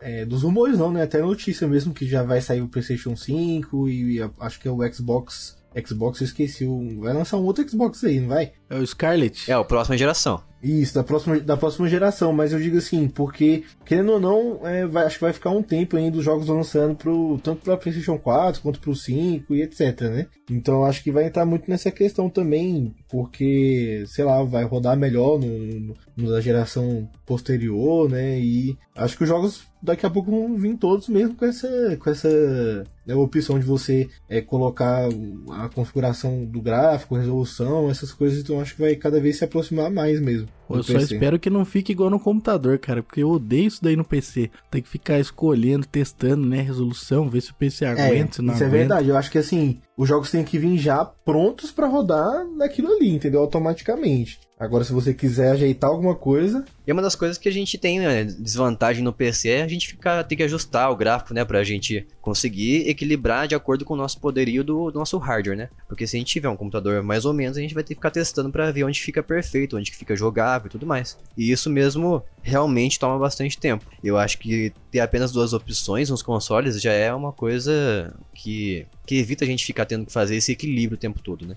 É só vai lá, liga, escolhe lá, performance, gráfico, o que você quer priorizar, já era, duas opções. É uma coisa que eu acho muito valiosa é quando você dá poucas opções para as pessoas escolherem. e Eu acho que assim funciona melhor. Isso, o ser humano não pode ter liberdade, não. Isso aí faz mal. Também acho. Muita liberdade faz mal. Isso aí. Vamos cadeia em todo mundo. Deixa uma criança livre pra você ver o que ela vai fazer. Ela vai se matar. Criança é o próprio demônio. A criança tá o tempo todo tentando morrer. E matar o amigo também. Também. Vamos para a próxima notícia. E a próxima notícia aqui é que DuckTales Remaster ele foi removido das lojas digitais nessa quinzena de agosto, aí na primeira quinzena. barbaridade. Exatamente. Infelizmente o jogo foi retirado, mas antes dele ser retirado ele entrou numa promoção fenomenal de cerca de... Ele originalmente custa 30 reais mais ou menos, e ele ficou por 7,50 na maioria das plataformas. E eu vou falar pra vocês que eu não comprei, porque eu joguei o demo dele que tava disponível, né? Pra ver se ele realmente era o jogo que eu tava lembrando na minha mente que ele era. É muito ruim. Ele não é, um- não é um jogo muito bom, ele é simplesmente um jogo de Nintendinho com, Uhum. com gráfico melhorado. Não tem muita mudança, não. Mas é Nintendinho ou Super Nintendo? Ele é um jogo originalmente de Nintendinho, Hum. de NES. É, cara, eu tive esse jogo aí no, no- na caixa 360. É, é um jogo bem infantil, cara. Bem pra criança mesmo. Não tem dificuldade nenhuma. Tanto que ele tem umas, umas mecânicas de jogo que eu acho extremamente besta e preguiçosa de se fazer. Como, por exemplo, você chega em certas partes da fase e ele impede você de andar com uma parede luminosa invisível, um feixe de luz que vem do céu.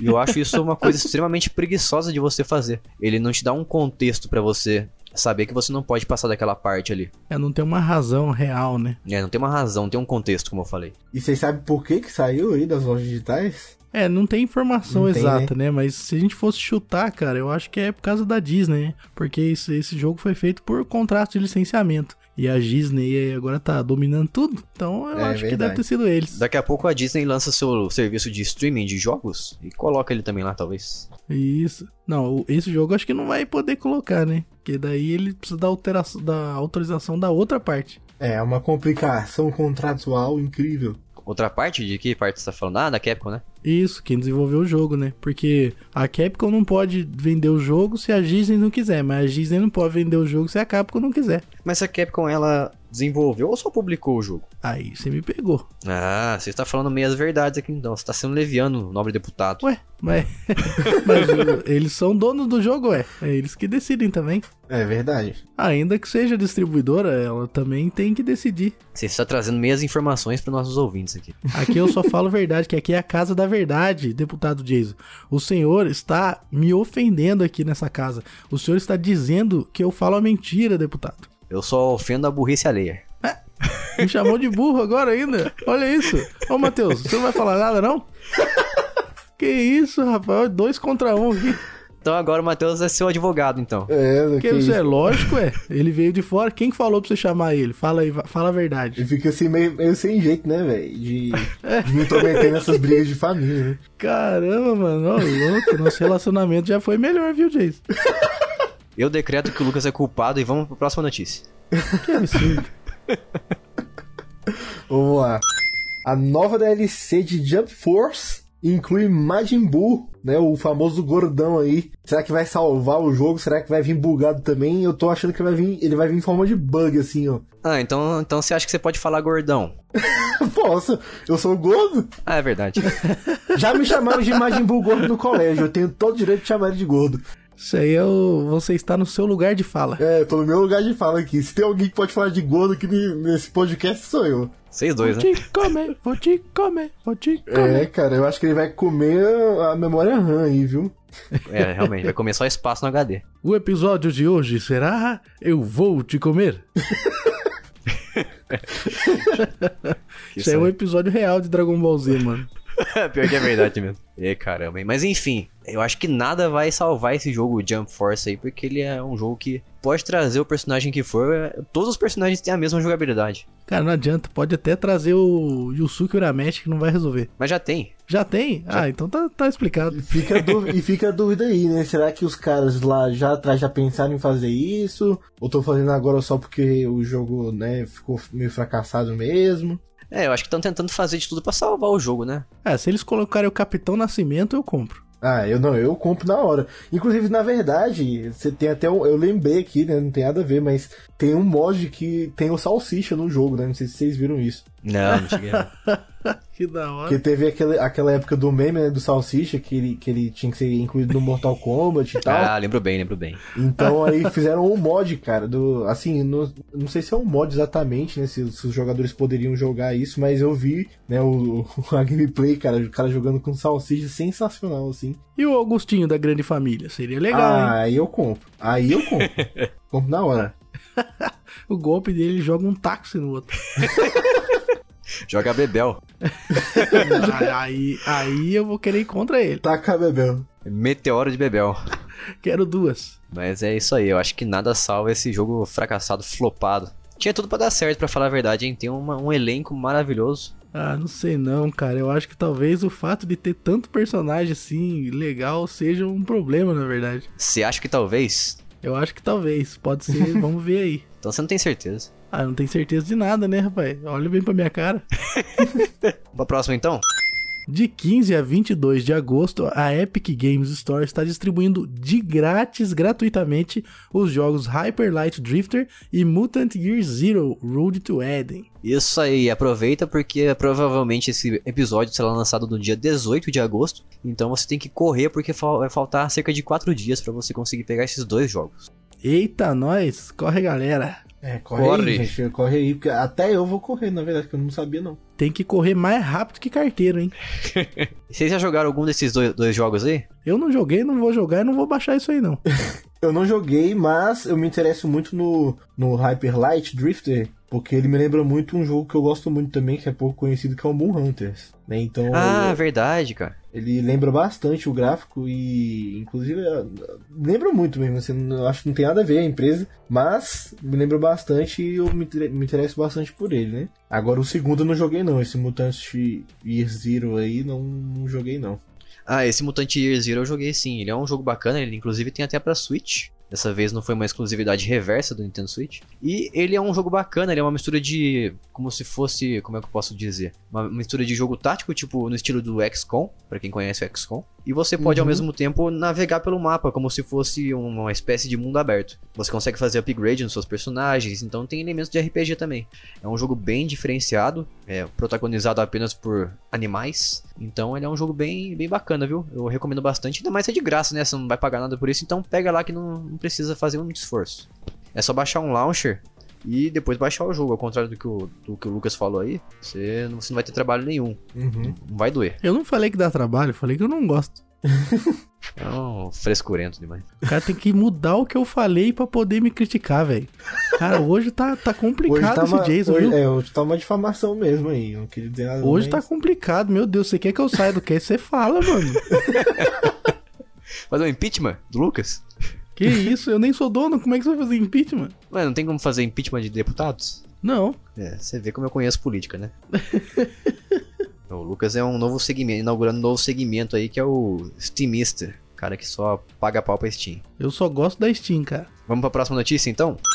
E a nossa próxima notícia é uma notícia bastante incoerente, que o supermercado Walmart, ele orientou os funcionários né, a remover os cartazes e propagandas de games violentos. Mais uma vez a gente vai entrar no assunto de games violentos. E o porquê que essa notícia é incoerente? Por quê? Por que, que você acha essa notícia incoerente, você quer dizer? Você tá falando que eu tô induzindo as pessoas a concordarem comigo, é isso? Exato. Ah, então tá uma troca de farpas aqui hoje, hein? Ah, não, não é farpa porque eu tô falando de forma clara, né? É, na verdade, eu, eu pensei que você ia falar já porque que você acha incoerente. Ah, tá. Eu acho incoerente porque a, a loja vai continuar vendendo armas, né? É, realmente fica essa dualidade aí.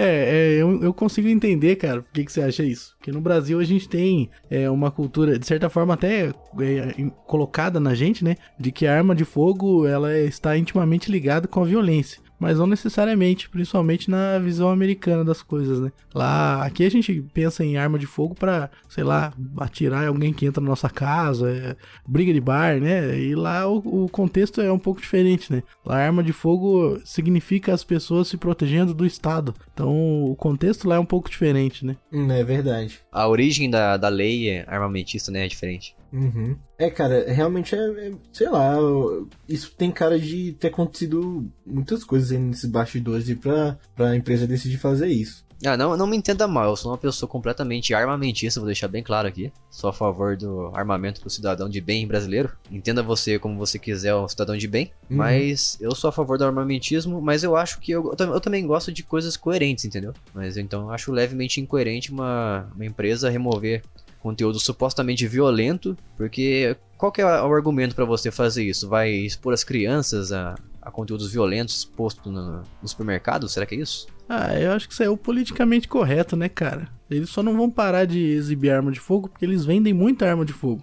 Então É. aí o bolso fala mais forte que o politicamente correto, né? É, Mas, é mas verdade. no caso do- dos pôsteres, lá eles tiram tudo e dane-se. Até porque não tem como você vender pôster, né? Vender cartaz. Exato, então tira o cartaz. É. Uhum. Agora basta saber como, como eram esses cartazes, né? Aqueles posters grandes, é difícil entender. É, e é importante falar também que essa notícia só existe porque teve um funcionário X9 que pegou um comunicado interno e soltou na internet, entendeu? Ele É. não devia ter feito isso. É, porque assim, é- cara, se for virar notícia tudo que, que tem dessas empresas aí, cara. Tá louco, né, cara? Não pode fazer isso não. É, não. É, e não só isso, como eles também eles pediram para desligar qualquer console que esteja mostrando demos de jogos violentos. Especificamente o PlayStation e o Xbox. É porque o Suitão não tem jogo violento, né? Ah, é aí que você se engana, aí que você se O engana. Mario fica matando as tartarugas lá, a É. gente aqui tentando proteger as tartarugas aqui e ele matando lá. É verdade, isso é verdade, hein? E o Mario não usa canudinho pra matar a, a, a tartaruga. É importante falar isso aí. Ele pula na cabeça delas, Pula mano. na cabeça dela sem dó nem piedade. Eu prefiro o canudinho, pra falar a verdade, que é menos violento. Olha, Lucas, eu acho, que- eu acho que você tem um ponto aí, hein? É, eu também. É muito concordo. menos violento o canudinho do que pisar na cabeça. Então você acha que a solução é trocar as armas por canudos? Ah, com certeza, né? Você acha que resolve? É, na verdade pode ser a bota, né? Porque no caso do Mario ele não usa arma de fogo, mesmo assim ele assassina as tartarugas. É verdade. Depende, no Super Mario Bros 2 ele levanta os inimigos e joga longe. É verdade. Ele arremessa também é, é, cogumelos. Cogumelos não. Como é que chama o negócio que ele joga lá? Ele, ele joga fogo, ele. Não, no, no Super Mario 2. Ah, tá. ele joga dois. plantas, né? Cenouras. Sim, ele joga as plantas mesmo. Ele arremessa os, os vegetais. Ele arremessa um brócolis na cara da tartaruga. Então você tá querendo dizer que o Mario ele é anti-vegetarianismo. também. Olha só. E ele, e olha só, além dele pegar o, o mato e matar, ele mata o ser vivo que tem carne. Isso é um trocadilho, Entendeu? pegar um mato e matar? Pode ser também. Não pensei nisso aí não, mas pode ser. Parabéns. Fica assim então. E aí, e não só isso, como ele, ele mata o bicho e ele usa a carcaça do bicho pra matar mais bicho. Caramba, Meu hein? Deus, cara, eu, eu não vou jogar mais Mario, cara. Mario é um jogo muito violento, cara. Eu nunca tinha visto por esse ponto de vista. Né? Aliás, tem um deputado aqui no Brasil, agora falando sério. Até agora era brincadeira? Eu tava falando só bobeira, né? Eu não vou nem citar o nome do cara, porque a gente não tem dinheiro suficiente pra tomar processo. É. Mas tem um deputado aí do mesmo partido do nosso presidente que fez um projeto de lei pra criminalizar jogos violentos. Olha que ideia animal, né? É, aí já passou do limite. Ele só não definiu no projeto dele o que seria exatamente violência, né? Que é um pouco difícil definir o que é violência. Matar tartarugas é violência? Então Mario é um jogo violento. É, como a gente cara, tava falando aí no- na notícia anterior, depende da sensibilidade de cada um, né? É, ué. Eu acho que matar tartaruga é tranquilo. Só então, fechou essa notícia aí? Fechou. Próxima notícia então? Próxima notícia, mano. Vamos lá, próxima notícia, dia 20 de agosto começa a migração de Destiny 2 da Valve aí pra Steam, cara. Aí sim. ponto para Steam, uhul! Pronto pra Steam. Maravilha. Ponto pra Steam aí. Eu não, eu não joguei praticamente nada do jogo, mas um ponto que eu tenho é que, cara, isso aí vai atrair muitos, jogo, muitos jogadores novos, viu? Steam Rainha, Epic Nadinha? Fada sensata. Eu baixei esse Destiny. Na verdade, eu nunca baixei esse Destiny 2. Eu só coloquei na minha conta lá na Battle.net. E agora eu acho que eu vou baixar ele, hein? Porque vai vir pra Steam. E o mais interessante é que você vai poder fazer o processo de migração, né? Da sua, seus dados lá da Você vai Battle.net. poder não, né? Você vai ter que fazer, porque é uma transição obrigatória aí, ninguém tem escolha, né? Ah, É, a é. notícia tá justamente ne- nesse cerne aí, né, da migração de dados, né? Eu acho que, cara, é a primeira vez que a gente vê isso na história, né? Tipo, uma migra- migração de plataformas diferentes. É verdade, cara. É, você diz com, com transferência de conteúdo, né? Isso, com a transferência de dados. Eu acho também que é a primeira vez, se eu não me engano. É, isso também, com certeza, se acontecer tudo certinho, é mérito da Steam também, né? Porque sem o suporte da Steam, eles não conseguiriam fazer isso jamais. Ah, com certeza, com certeza. Então fica aí, 20 de agosto de 2019 será um marco aí para a história dos videogames e do, da, da atualidade de. de. como é que eu posso dizer? De plataformas digitais que a gente tem de, de jogos, né, cara? E hoje tá é o que tá em alta, né? Ou nós podemos também estar redondamente enganados e já poder ter acontecido isso alguma vez, hein? Isso. Mas eu vou crer que sim. Porque, por exemplo, o Xbox tem um sistema Play Anywhere que faz a sincronia dos dados do PC e do Xbox One. Ah, sim, sim. Mas é porque é- aí é Microsoft. é a mesma né? plataforma, né? Pô, É. é. a live, não muda nada. É, Microsoft também, mesma empresa, né? Mas eu digo assim, por exemplo, imagina o cenário de um, ah, de um jogo, né, que vai se tornar exclusivo, que não é mais exclusivo de Xbox e passa a ser exclusivo de PlayStation 4 ou vice-versa, e ter uma transferência de dados aí. Seria épico também. Aí, ó, trocadilho aí, é. Seria épico. Seria Steam. Seria Steam demais, hein? Mas. Ah, mas também, pô, a mesma plataforma aí, PC, PC. Próxima notícia então? Xbox Scarlet focará em frame rate, não em resolução, de acordo com Phil Spencer. Grande chefão da Microsoft que salvou o Xbox One a partir de 2013. Ah, cara, como quem não tem e não vai comprar uma TV 4K, eu acho que tá certo, cara. Me dá frame rate aí que eu vou ficar feliz. Também prefiro. É, frame rate é, acho que é o, é o Bitcoin dos videogames, cara. Todo mundo quer, mas ninguém sabe como funciona. Exatamente. Cada vez valoriza mais. Exatamente, valoriza mais, mas ninguém sabe como funciona. Todo mundo quer frame rate. Sabe que fica melhor. é, e cada vez mais sempre vem valorizando mais, né? Quanto mais valoriza, daí mais valoriza mais depois. É, só não dá pra vender frame rate, né? É, isso é verdade. Então a analogia de Bitcoin foi por água abaixo. Nossa, por causa de um negocinho não pode. Proibido. Tá proibido essa analogia, viu, Matheus? Você nunca mais fale isso. Nunca mais. Está tá entendendo? Decretado. Está proibido, tá ok? Proibido. Vagabundo. Beleza. Vocês estão falando sério ou estou brincando? Você jamais saberá. Fica no ar. Cara, no Brasil as TVs são muito caras, mano. O brasileiro é bobão, ele continua comprando esse valor absurdo, né, mano? Concordo. Uhum. Eu acho que o 4K é muito valo super valorizado. Acho que não devia existir. É, mano, se você comparar os preços de monitor do mesmo tamanho da televisão, o monitor é metade do preço, cara. Mas é a mesma coisa. Verdade. Eu acho que eu prefiro continuar na ignorância de não conhecer o 4K, porque eu nunca tive contato com 4K. Então eu acho que prefiro ficar assim pra não ficar com vontade. Viu? É verdade. É verdade, porque vai que eu gosto. Eu é... também concordo isso aí. Eu é... não quero, sai pra lá. 4K, nem vem, nem vem. nem vem aqui. Que... É, nem, nem vem que, que eu não quero economizar pra você. Não vem aqui. Não vem aqui que o bagulho vai ficar louco. Eu tenho taco de beisebol. não vem que eu não tenho dinheiro. Só então, próxima notícia? Tá ok. Tá ok. E a próxima notícia, mais uma vez, sobre a Caixa X. Phil Spencer confirma desenvolvimento de jogos single player. Então, finalmente a divisão Xbox vai focar mais na campanha dos jogos. Porque é uma coisa que a gente vem sentindo bastante falta é, no Xbox, né? Porque as pessoas reclamam muito que o PlayStation 4 tem muito mais exclusivos de peso do que o Xbox. E eu sou obrigado a concordar, tanto em qualidade quanto por quantidade. Apesar de eu gostar muito de Gears of War, eu uhum. sempre tive muita vontade de jogar o The Last of Us. Também tenho vontade de jogar o Homem-Aranha aí, que saiu o PlayStation 4. Uhum. Só o God of War que eu não, não, não, ligo muito porque eu joguei na casa de um colega aí, eu não achei grande coisa não. Mas de resto, eu acho que o Uncharted também me chama bastante atenção. Então acho que tá na hora já da, do Xbox começar a bater de frente na, em questão de jogos, hein? Em questão de exclusivos. É, passou da hora, hein? Passou da hora. É, cara, é emocionante ver um caixista admitindo que os exclusivos do PlayStation 4 são melhores, cara. não falei isso, não falei isso. Não, você falou, tá gravado falei, então. Falei, depois, depois a gente confirma aqui então, se eu falei mesmo. Eu posso estar tá louco. Mas, uh, cara, é, é, isso aí, né, cara? Eu acho, eu acho legal ver essas notícias assim, desse, dessa questão de exclusividade, né? Porque eu gosto de ver a competitividade. É uma competitividade legal de ver do Xbox com o PlayStation 4. E você, Lucas, o que, que, você tem a dizer sobre esse acontecimento do, do Xbox? Cara, eu, eu não ligo aí do, dos multiplayers. É legal, é bacana. Mas assim, pra mim, mano, a prioridade é que o jogo tem que jogar offline. Porque os jogos que jogam online aí, quando tiver apocalipse zumbi, não vai dar pra jogar. Ah, e aí? Você tem um Isso ponto. Isso aí hein? a Globo não mostra. É.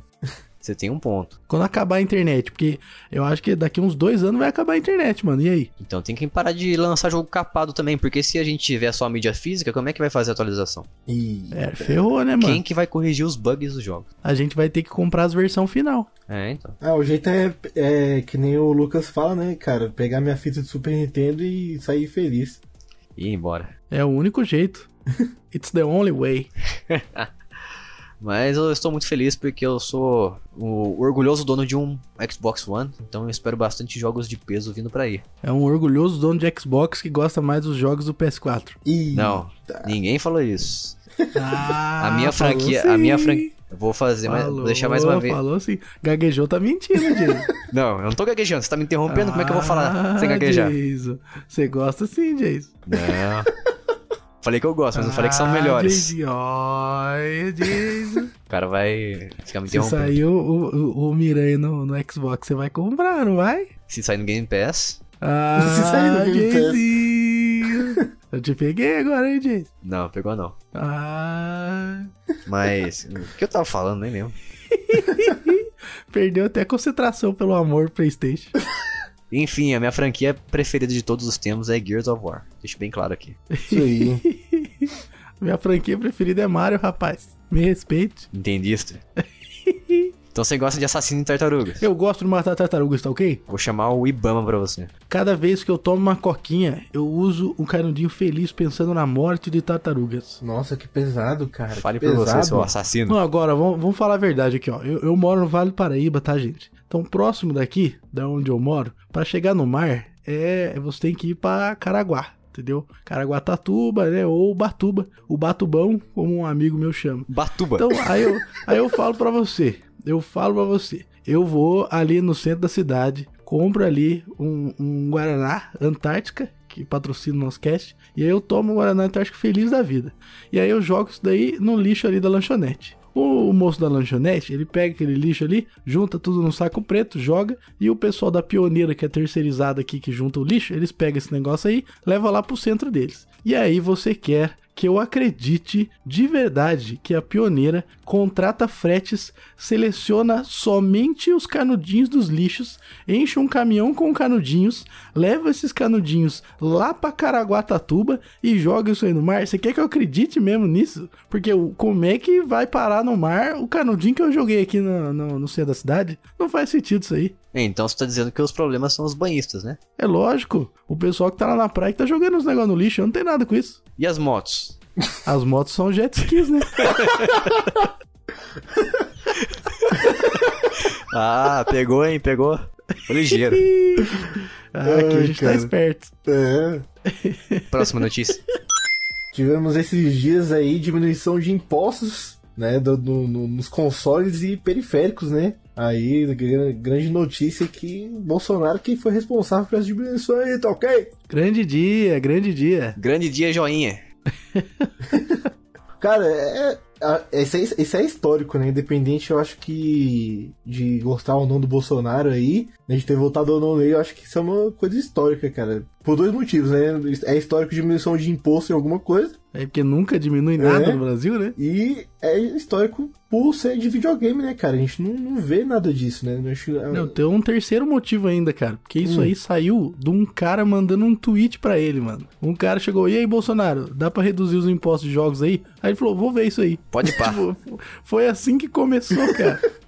É, cara, é interessante por ser- ter vindo de uma rede social, né? É uma loucura completa. Um total desconhecido simplesmente mandou um tweet pro presidente e o cara fez o, o Brasil mudar a política econômica. Exatamente isso que eu ia falar. Muitas pessoas criticaram, né? Sempre vão ter as pessoas que acham ruim por tudo, ainda mais porque odeia a figura do Bolsonaro, do presidente Bolsonaro, e outras pessoas vão gostar porque gostam de ideias, né?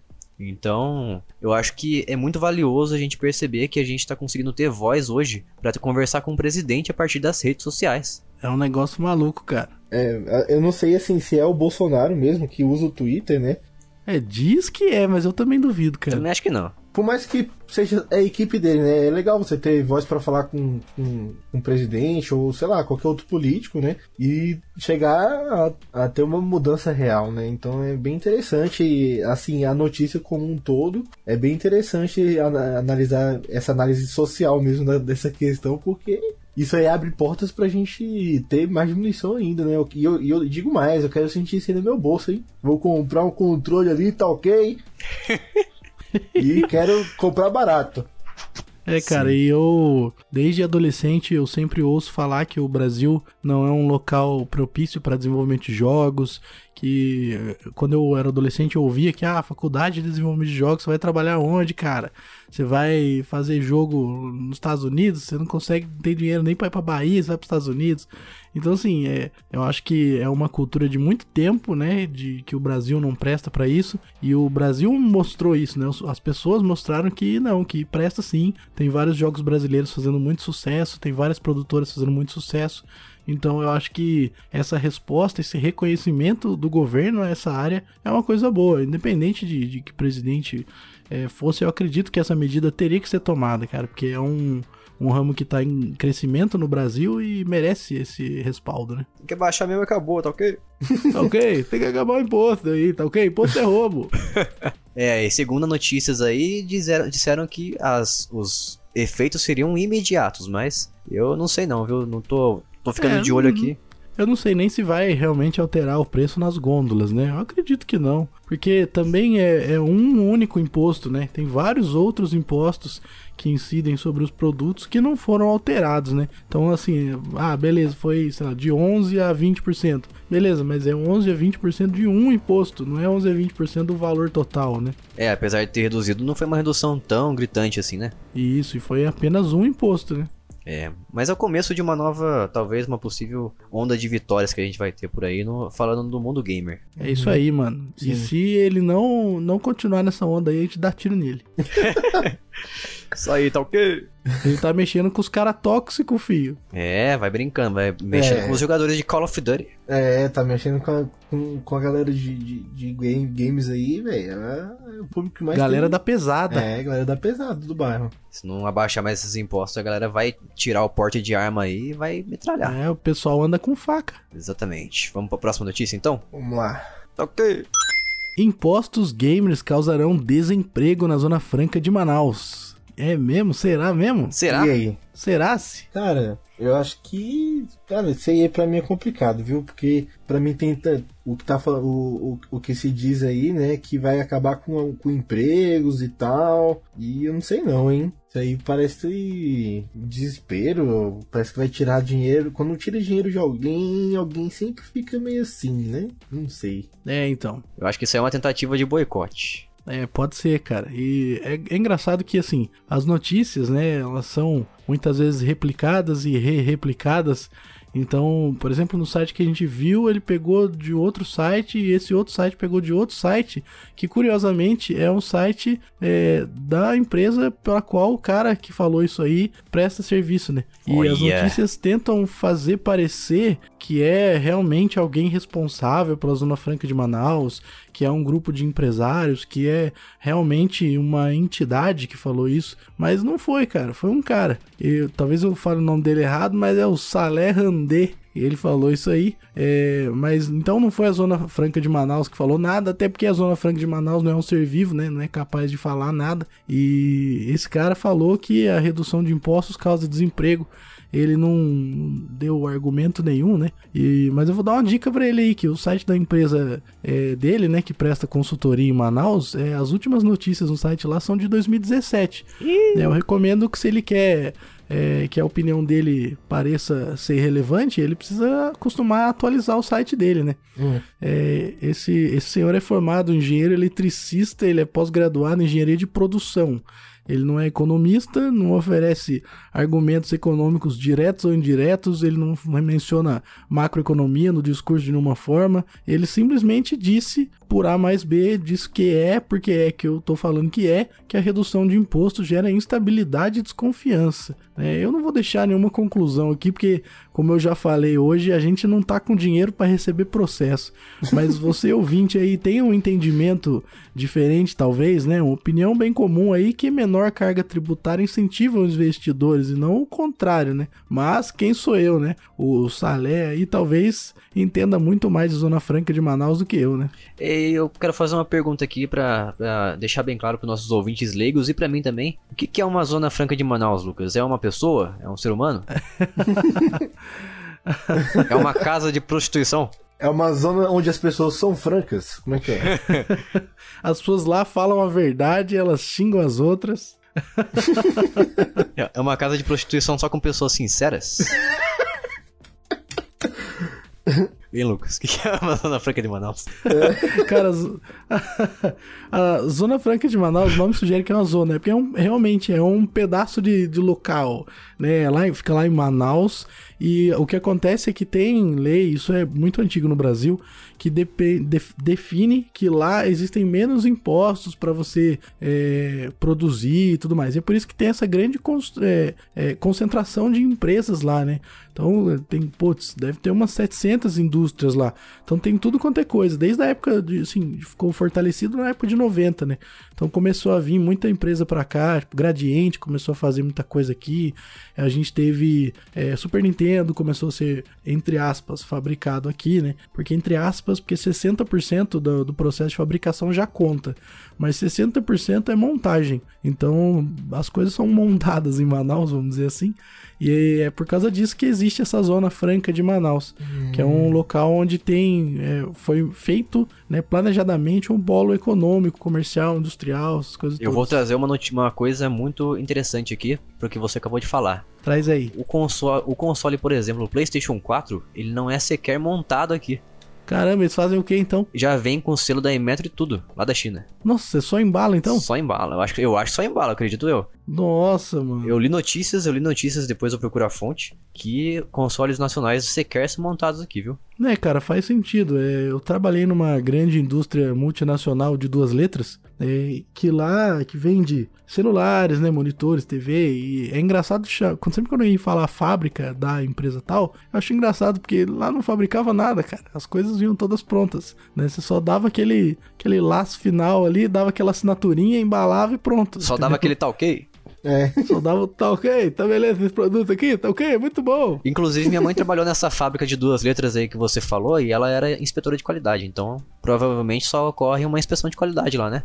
É, então, o pessoal de fato tem uma montagem, né? Só que assim, as placas dos aparelhos todas vêm prontas, né? Os displays, vem tudo pronto. Então, não existe realmente uma fabricação, né? Porque quando você fala de fabricar um celular, pô, a primeira coisa que você pensa é na placa do celular, né? No mínimo tem que soldar ali o negócio. É. E não existe processo de soldagem aqui no Brasil para isso. É, por vários motivos, né? Não tem tanta mão de obra qualificada, mão de obra que é qualificada é muito cara. É, essas pessoas que são qualificadas não iam gostar de fazer esse serviço aqui no Brasil, né? Tem serviços melhores para essas pessoas aqui no Brasil. É, o, a matéria-prima também é um problema, né? O Brasil não, não tem tanta matéria-prima e a matéria-prima que tem a gente não sabe trabalhar. Então o Brasil é um país realmente muito pouco desenvolvido nessa, nessa, nessa área. Então a gente tem essas fábricas que não são fábricas, né? A gente. E é engraçado porque no quesito de carro a gente chama de montadora de veículo. Mas quando é celular a gente não chama de montadora. A gente finge que fabrica, né? É, muito interessante, hein? Sim, sim. Legal, legal mesmo saber isso aí. Próxima notícia então. E confirmado que em novembro vai ser lançado o um novo game da franquia Need for Speed, que vai ser o Need for Speed Hit, que se escreve H-E-A-T. Em português, o que, que é Hit em português? Eu esqueci. é por isso que é tem calor. um tradutor. Verdade, calor. Hit é calor. Hit é calor. E aí, cara? Hit é calor no, no sentido direto de temperatura. E eu faço a pergunta a mim mesmo e a vocês ao mesmo tempo. Será que agora vai? E será que teremos um novo Mocho Vantage ou Carbon? Riders on the Storm. Ah, não vai. Ou Underground 2? Riders on the Storm. Ó, oh, eu não sei te dizer, eu não sei te dizer isso. O Lucas está me atrapalhando. Riders on the Storm. Vou mutar o Lucas aqui. parei, parei, desculpa aí. Desculpa, tio. Eu não sei te responder isso, ô, Matheus, porque esse trailer, infelizmente, é um daqueles trailers que não apresenta nenhuma gameplay. Não tem Gemaplis? Não tem Gemaplis. Tem, tem, tem, tem, uns trechinhos aqui que deixam entender que isso aqui são cenas do jogo, mas será que são mesmo? Uhum. Talvez. Será? Talvez.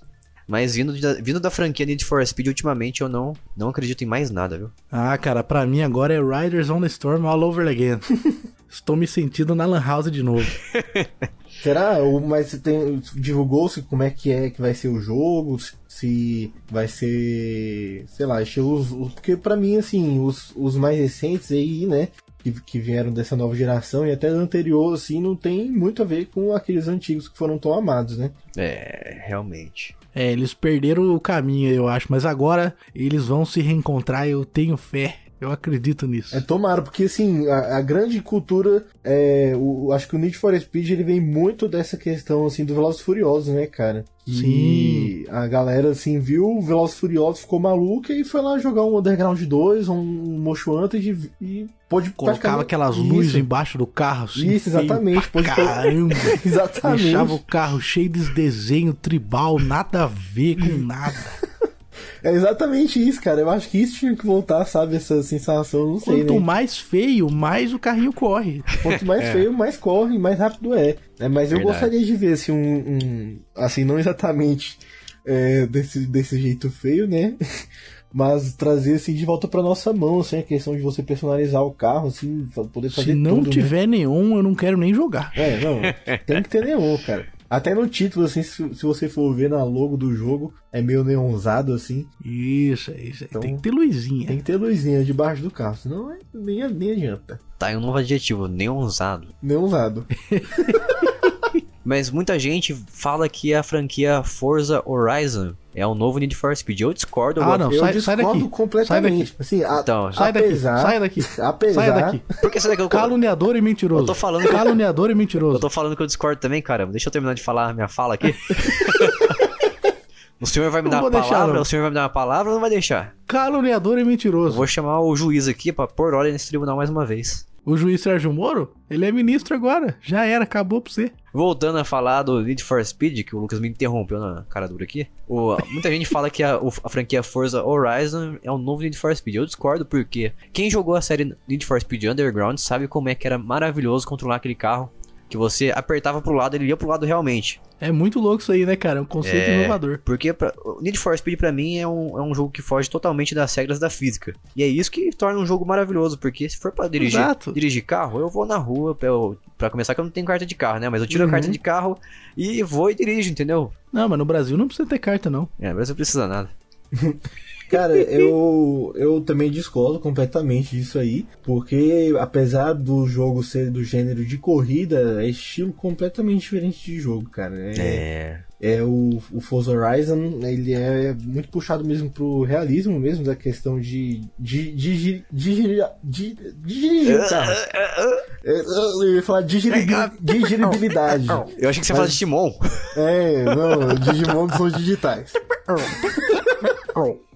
Mas eu acho que a questão da jogabilidade mesmo, a mecânica é totalmente diferente. A proposta deles também de cenário é muito diferente, pô, até porque, é, pelo que eu conheço, né, pelo que eu joguei, dos, dos Forza Horizon que eu joguei, eles mexem com uma questão de uma corrida legalizada, uma corrida assim, que é, tá contida ali em um evento, e ele mexe É. muito com essa questão do, da trilha sonora também, né, que é um festival muitas vezes de, de música ali que tá acontecendo também junto. O que é interessante, mas não tem nada a ver com Need for Speed, não. Isso aí é totalmente errôneo. É, jogo pra mim em arcade de corrida tem que fugir das leis da física. Tem que fazer isso. Exatamente. Já, é, por isso que eu gosto também de Horizon Chase, né? Não sei se vocês gostam ainda. Não gosto. Porcaria. Ou aí, Ah, o Jason é vai. bobo, ele não gosta de Top Gear. Porcaria. Que isso, cara. Você tá me ofendendo agora, viu? Caluniador e mentiroso. Próxima notícia. Saia daqui. Ó, a próxima notícia é eu que vou ler e eu que vou queimar minha língua, segundo o Jason, porque nós teremos um controle de Super Nintendo para Switch, o que pode significar que teremos jogos de SNES no Switchão. De quê? Você fala. Que? Isnes? É de, de SNES. Foi mal. Caramba. Ah, tá. Isnes. Isnes. Nossa, que É isso. porque toda a minha infância, cara, eu falei is- Isnes, mano. Foi mal, Cara, né? Que Caramba. isso, cara. Que loucura. Toda a minha infância, toda minha Você infância. tá falando que o Super Nintendo é um Nintendinho facilitado, então. Hum, não, que isso, de modo nenhum. Porque você tá chamando de SNES. Não, não, de modo nenhum, de modo nenhum. Inclusive, o, o SNES, ele é, o, pra mim, o melhor console de todos os tempos. Ah. Aí, garoto. Alguém que tenha razão aqui nesse podcast. Pelo amor de Deus, Outra né? pessoa pegada à nostalgia. Mais uma pessoa que sabe o que é bom de verdade. Apegado ao que é bem feito e ao que é, assim, primoroso, cara. Já dizia Chrono Trigger. Cara, Chrono Trigger é o meu jogo favorito de todos os tempos. Já é pra Super Nintendo, primeiramente. Então, não tem como, cara. Então, já que o Super Nintendo é o melhor console de todos os tempos, por que, que você tá juntando dinheiro pra comprar um Switch? É, cara, vou ter que comprar, vou ter que comprar o Switch mesmo. É porque ele quer jogar Super Nintendo no HDMI. Exatamente, eu quero ver. Assim, tomara, né, que o. Já que. Cara, não é possível que, ele, que a Nintendo vai, vai fazer um, um, um, um porte porco pros jogos do Super Nintendo, né? Não é possível. Vindo da Nintendo, da senhora Nintendo, eu não duvido de nada. Ah, cara, pelo amor de Deus, eu vou ficar na expectativa aqui. Eu vou esperar sair, vou ver como é que é. Vou perguntar pro Jason quando sair. Mas o- esse fato também de lançar o controle de Super Nintendo pra Switch também é legal, né? Eu acho que vai ter como jogar outros jogos também, né? Não sei. Pode me perguntar quando sair sim, porque tem como você baixar na internet o pack de jogos do, do Nintendo. Ah, bandindinho. Bandindinho. Você é um bandindinho, Jason. Tem como baixar o pack de jogos do eShop do, do Nintendinho, pelo menos. Então, O pack prova- do pezinho. é, então provavelmente vai ter como você baixar o pack do Nintendinho facilitado aí que o Matheus falou. Facilitado. Facilitado. É um pirateiro safado mesmo, né? Ele fica usando eufemismos pra parecer que ele não é um criminoso. Facilitado, olha pra você ver. O Business. Wisnes, fiquei já Isnes. jogando casualmente. Is, é, não é Isnes. Pode criar um sticker aí, ó, o Easiness. É, Easiness. Easy, easiness. Cara, nossa, mas os meus amigos vão me zoar tanto agora, velho. Cara, eu tenho um amigo que fala SNES e já é muito estranho. Eu falo Super Nintendo mesmo. Vamos pra próxima notícia então? Próximo e-mail agora sou Joe. É os Teres. Próxima notícia Vamos é os lá. Teres. Nintendo caça canais no YouTube que posta música. que posta músicas de sus juegos. Videojuegos. Juguetes. Foguetes.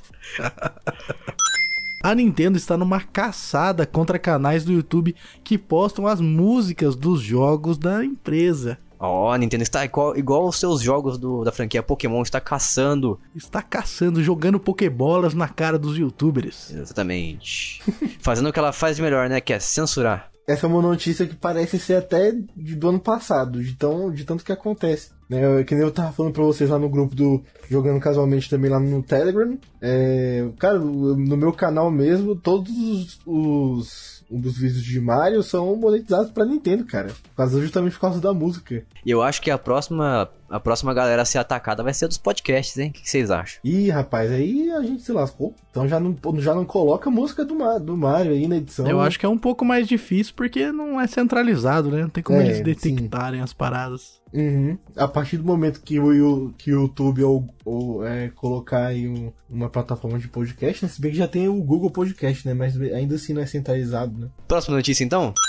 E a próxima notícia é que vai sair um novo jogo da franquia, que agora é uma franquia, né? Dreadout, que é um jogo indie. É um jogo de terror muito bom, por sinal, que eu tenho ele aqui no Steam, eu joguei bastante.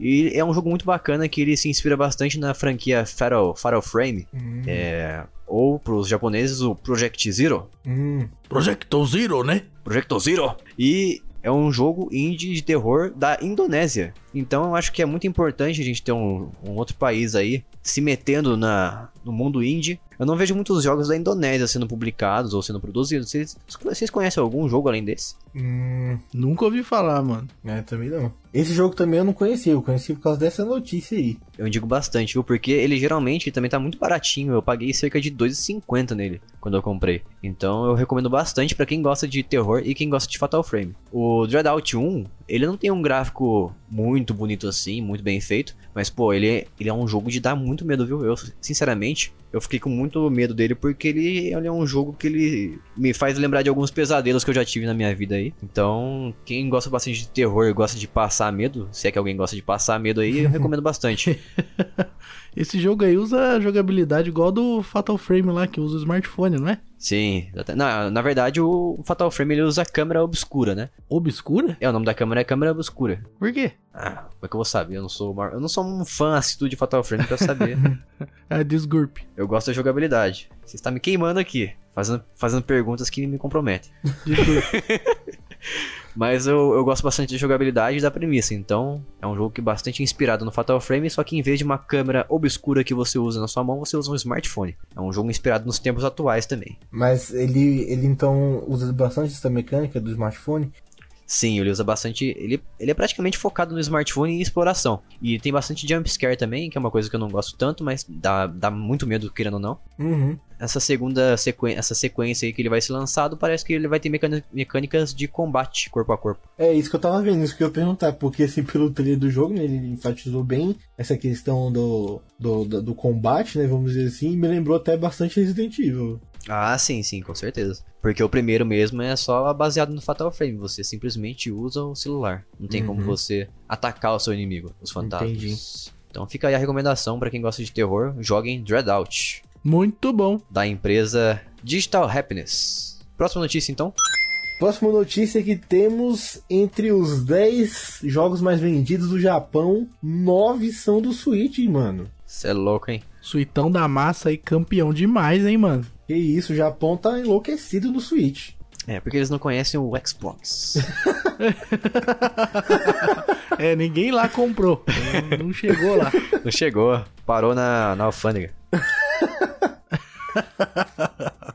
É impressionante, né, cara, assim, o, o como a, a, a Nintendo foi bem sucedida, né, de qualquer forma, apesar dos problemas, né, foi bem sucedida na questão de popularizar, né, o console dela, né. Ainda mais assim, no Japão eu sei que o Nintendo Wii, Nintendo é, DS já era bem popularizado, né, de qualquer forma, né. Mas isso é um feito impressionante, né, em estar os 10 mais vendidos, o dinheiro foi todo pra Nintendo e eu espero que ela faça bom uso. É, eu brinco bastante aqui, eu fico zoando o Switch aí, mas eu, eu gosto muito pra. Eu gosto muito do Switch. Pra mim ele é um console excelente e eu só não levo ele pra lá e pra cá porque aqui é Brasil, né? A gente não pode ficar dando bobeira com console por aí. Então por isso que ele não é o meu console principal. É, pra mim o, o console portátil aqui no Brasil é o que você pode portar da sua cama pro sofá. É, da, exatamente. Da, do, do, sofá lá, ir lá pra cozinha. Pro banheiro, né? É, isso pra mim que é o console portátil tem essa função aqui no Brasil. Porque jogar no metrô, jogar no ônibus é uma coisa que é inviável aqui. Você leu a minha mente, hein? É exatamente esse tipo de portabilidade que eu pratico com o Switch. Da minha cama pro sofá, sofá pra cama. É o máximo que eu me arrisco. Sim, que é uma portabilidade de deveras muito boa, né?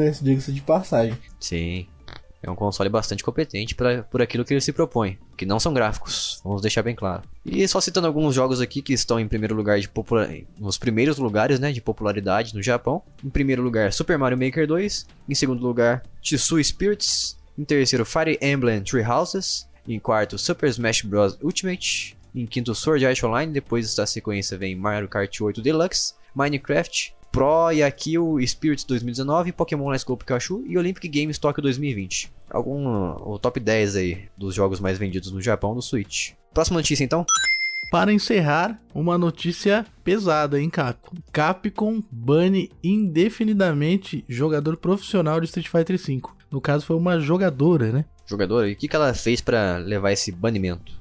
É, houveram algumas denúncias, né, de assédio e tudo mais com outras jogadoras. E, e aí, a, no caso, a Guild até admitiu, né? Que ela flertou com as mulheres e em mais de um caso elas ficaram desconfortáveis. E aí a Capcom, depois de algumas denúncias, decidiram banir permanentemente ela dos jogos. Pera aí. Pera aí o quê? Pô, Guild é o jogador. Não, cara. Joga, joga no Google, lê a Guilty Reis pra tu ver. Acabei de ver, é mulher mesmo. É, o Jason não deve ter entendido porque ela é trans e lésbica, então acho que o Jason não entendeu muito bem. Ah, agora entendi. o Jason tá bugado. Não tenho o que comentar, não sei.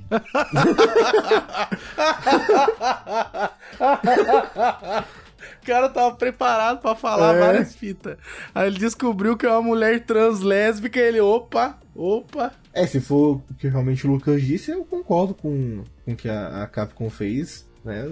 Assim, tem que. Nenhuma atitude, seja de homem, mulher, trans, qualquer coisa, cara, é, tem que passar impune, não. Isso aí, concordo plenamente. Eu achei interessante, cara, é, o fato de que ela simplesmente assumiu que ela realmente fez isso. É, principalmente isso é bom também porque acaba tirando o estigma, talvez, uma comunidade inteira, né? Tanto de jogos quanto trans, LGBT, qualquer coisa do tipo. Né? Ela assumir a responsabilidade dela, como a gente falou hoje aí já, a responsabilidade é sempre do indivíduo, né? Então, bom ela ter assumido, né? Isso teve consequências para ela aí, porque tem outras empresas que já decidiram remover ela da, das competições por conta disso, né? Uhum. Certíssimo, igualdade nos direitos e também nas punições. Então a gente fechou? Fechou, gato. Tem considerações finais? Como é que é? É, a gente tem uma consideração aí que o Matheus é youtuber, né, Matheus? É isso mesmo? É exatamente, não, é isso que eu ia falar, assim, cara. Quem quiser conhecer, né, cara, é meu canal lá, Netscreen, é, se sinta, sinta-se à vontade aí. Tem gameplays de jogos antigos, retrô como novos né? E é isso aí, cara. Eu agradeço muito o convite, viu, ao Jason e agradeço ao Lucas aí também por, por terem me recebido, né? Ao Vinícius também, que infelizmente faltou, mas é, graças a isso. É um vagabundo. vagabundo, tá ok? Vagabundo. Não trabalha direito, tá ok? Mas eu agradeço a ele também aí por, quem, é, por involuntariamente ter permitido que eu estivesse aqui. E é isso aí, cara. Muito obrigado mesmo aí por todo mundo aí. Obrigado aos ouvintes também por terem me aturado. Tá aí, link no Porsche aí do, do canal Nerd Screen. Exatamente. E pode ficar tranquilo que no final do semestre o salário do Vinícius será descontado aqui. Ah. Ele vai ser re reprovado. E o último últimos vídeos aí do, do canal do Nerd Screen. Tem o Infamous Second Son Oh. e o Crash Team Racing Nitro Kart. Ah, Ah, sonista. sonista safado. né, que é só não jogo os jogos de, de Xbox da caixa, né? Porque eu não tenho. Se eu tivesse, eu jogava. Na verdade, eu amo, cara, Gears of War também. Uma pessoa com bom gosto, né? E a gente agradece mais uma vez aqui a presença do Matheus e a gente pede que você avalie a gente lá no iTunes. Pra facilitar, a gente criou um link aqui, é o seguinte: você pode acessar o nosso podcast lá no iTunes em jogandocasualmente.com.br barra iTunes. Você também pode acessar o Spotify da mesma forma, digitando barra Spotify ou YouTube barra, barra YouTube. Segue a mesma sequência do raciocínio. E se você quiser entrar no nosso grupo do Telegram para ter o um contato mais íntimo com a gente, você digita jogandocasualmente.com.br barra Telegram. E o que, você achou dessas notícias aí? Deixa o seu comentário lá no grupo ou então envie um e-mail pra gente em contato jogandocasualmente.com.br. E a gente vai ficando por aqui e até a próxima quinzena com as melhores notícias da quinzena. Tchau! Falou! Ah! Tchau!